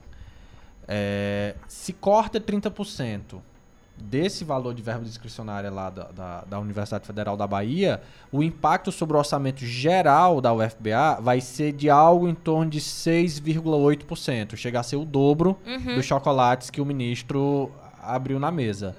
Então, isso leva a crer que tem algumas universidades que têm uma verba discricionária maior proporcionalmente que vão ter um impacto bem maior do que outras que, que realmente a discricionária pode ser insignificante, né? É, porque se a gente Assim, pensar no aspas, trabalho, insignificante significante não. assim, né? Que não, É isso, não é. tem tanto impacto. Se você pensar no trabalho terceirizado, vai ter universidade que vai ter mais trabalho terceirizado. Vai ter gente que vai estar perdendo trabalho. Vai ter gente que vai estar perdendo emprego, que já está perdendo emprego, porque você já tinha um corte. Como é que você vai investir em mais? Aí, ah, novo processo é, de, de- de licenciamento de alguma coisa, vai fazer licitação, desculpa. É, vai interromper, porque você não tem verba para fazer. É, o que se leva a crer é que quanto mais laboratórios, pesquisas, projetos de extensão, onde a universidade vai até a comunidade para desenvolver atividades, Que nós já falamos Isso- no Noite Adentro passado, explicamos o que é extensão, o que é pesquisa e o que, que é bom ensino. saber disso. Fizemos live lá no Isso Não Cai na Prova, o Cabeça e eu comentando sobre esses três pilares. Então, assim, informações estamos tentando disponibilizar. Então, quanto maior o número de atividades desse gênero que uma universidade desenvolve, é, o mais lógico é que a verba discricionária dela seja maior proporcionalmente em relação à, à verba vinculada, que são os salários, o mantimento do RU e, e- e a moradia estudantil, né, a parte vinculada. Então, quanto maior a universidade, mais relevante ela for, mais verba discricionária ela vai ter, porque mais coisa ela vai ter que dar assessoria, assistência, enfim, fazer acontecer, né? E, a- ou seja, mais pessoas serão afetadas. Porque você não está falando só do trabalho de quem está lá dentro da própria universidade também. Você está falando da assistência que essa universidade dá à própria comunidade. Eu espero não estar antecipando o que você vai ler agora, mas teve uma coisa que foi é, desonesto da parte do Ministério, que foi comentar que os índices de produção das universidades estavam baixos, quando ele alegou balbúrdia antes de, de generalizar o corte, né? Quando na realidade a gente sabe que no Brasil pesquisa é desenvolvida em universidades públicas. 95%. Existe, ó, tem 5%, acabei de descobrir. Se existe universidade privada que, que desenvolve pesquisa, é um percentual irrisório. Tanto é que você vê que só nas universidades públicas é que os estudantes já entram sendo incentivados a ir para congressos, desenvolver trabalhos, fazer artigos, ou ir para pesquisa, ou ir para docência, mas enfim, colocar algum ritmo acadêmico para frente. Nas particulares, dificilmente você vê esse tipo de estímulo, né? Então ele foi desonesto em ter Muito. falado que os índices de O produção Brasil estavam tá, baixos. eu- inclusive era uma das notícias que eu tinha trazido. O Brasil está entre os 15 países que mais produz ciência no mundo, né? Então a gente tem produção, tem produção. Não existe essa justificativa de ah, é porque não tem produção. Agora, existe investimento para tornar isso prático? Aí precisamos discutir sobre, certo? Existe investimento do retorno da população? Até existe, mas ainda precisamos de mais, é óbvio. Nós sempre falamos, e quando eu digo nós sempre falamos, é, sempre foi uma discussão no país que é necessário mais investimento em educação de uma maneira geral. Que a gente não separa a pública da. da desculpa, não a pública, a gente não separa esse superior do, da ensino básica, né? A gente está falando do ensino, do investimento em educação de uma maneira geral. E isso que você vem falando, o Iliano, que estava comentando aqui, ele mandou assim: é sempre importante atentar às entrelinhas da didática acessível, né? De colocar o chocolate para tentar explicar para a população, para ficar mais fácil a linguagem. E aí ele diz, eu explicar o erro de matemática. Eles acertaram em cheio que não compreendem sobre o assunto, fazendo parecer para as pessoas que o corte é ínfimo, 3 em 100, e que as reivindicações é que são exageradas. Então o governo está fazendo isso de ele gera um pânico quando ele gera um pânico porque de fato é a- assustador esse corte. E aí depois ele vem amenizando como se fosse uma coisa positiva. Ó, mas a gente está fazendo isso porque é necessário. Depois vai voltar com a reforma da Previdência. Não vai, porque se a reforma da Previdência passa, a reforma em si não traz um dinheiro imediato. Tá? Ela vai afetar uma série de outros trabalhadores. Por isso que a gente fala que a reforma da Previdência está diretamente conectada com o, o corte na educação. O próprio ministro fez questão de dizer que ah, se passasse, tinha dinheiro. É uma ameaça clara. Não é, não é, não tô nem te falando de uma coisa que não é compreendida. Foi ele que falou desse jeito. Mas esse é um governo que funciona na, Na à base base, de ameaças, né? Isso. E aí, assim, ameaçar quem? Você, ah, mas agora é o seguinte, eu tenho que obrigatoriamente aceitar. Porque se eu não aceito, é a condição que eu tenho para continuar trabalhando, para eu continuar desenvolvendo é, ciência no meu país, para o trabalhador terceirizado continuar lá no trabalho dele dentro da universidade. Para ele ter direito ao trabalho, é obrigado a aceitar a previdência do jeito que ela quiser passar. E não, não vai voltar, gente. Não volta. Foi o mesmo discurso com a PEC do teto. Quando Temer quis assinar a PEC do teto, congelando gastos para educação e para saúde, foi a mesma coisa. Não, porque depois que congelar, aí as coisas vão melhorar, a gente vai trazer retorno. Tudo bem. Aí vem, passa, vem reforma trabalhista no ano passado com a invenção dessa carteira verde e amarela, com redução de, de, de direitos trabalhistas, agora com o fim do ministério. Ah, porque quando fizer isso, vamos cortar os ministérios, porque vai melhorar. Vamos tirar a presidente, porque vai melhorar. Vamos é, é, colocar agora 15 ministérios, que já estão falando em aumentar mais dois. Vamos colocar o plano previdenciário da Argentina, porque vai melhorar. É, porque Ó a vai Argentina como melhorar, tá. Há Sabe?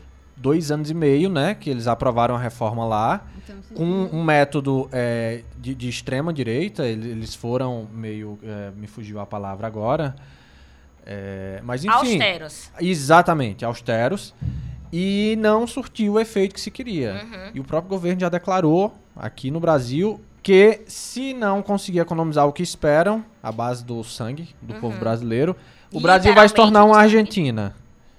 E então é, É algo bem arriscado. porque a, né? a maioria das pessoas não tem tempo pra pesquisar. Isso aqui a gente foi pesquisar, a gente foi ler. Às vezes eu não tenho tempo de pesquisar tudo isso. Eu ouço o que ele tá falando, digo, ah, o pessoal tá exagerando. O ministro foi lá falar, disse que era só três, eu vi o chocolate.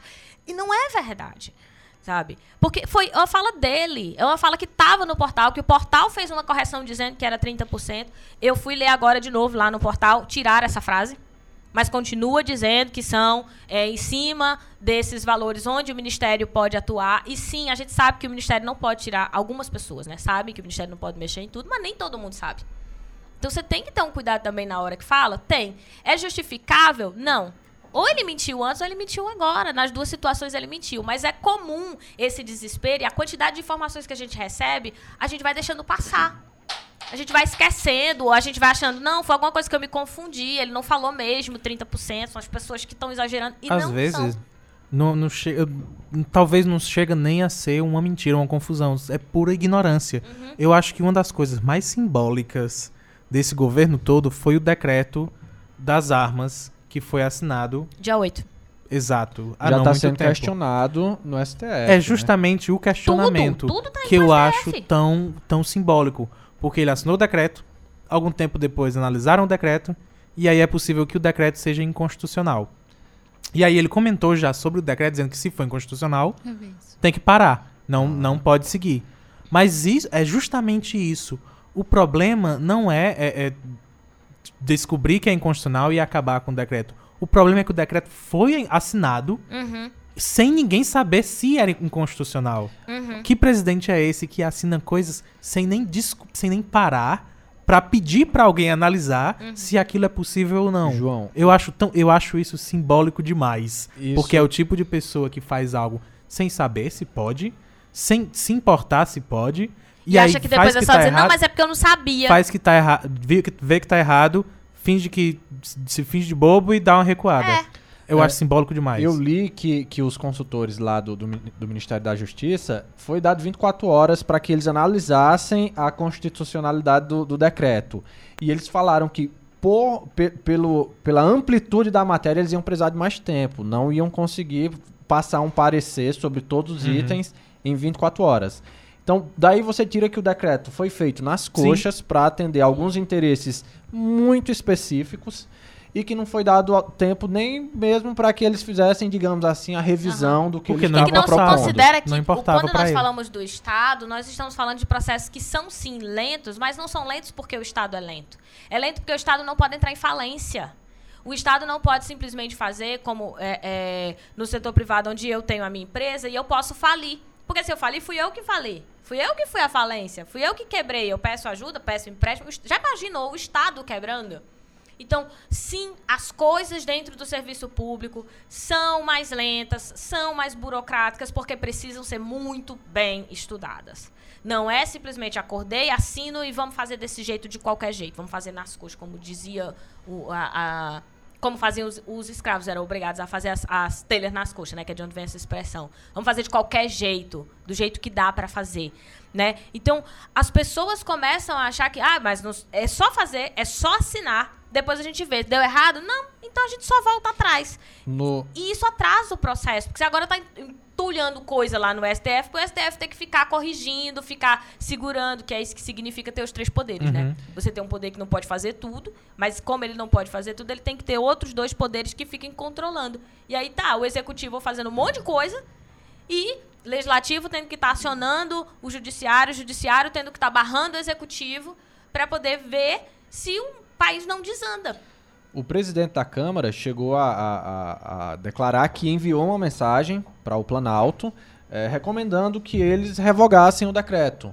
Porque senão o legislativo faria questão de, de derrubar o decreto, porque eh, dentro da incons- de inconstitucionalidade, fugiu um pouquinho agora a palavra, o executivo acabou entrando na- na- no arcabouço Do do legislativo. legislativo.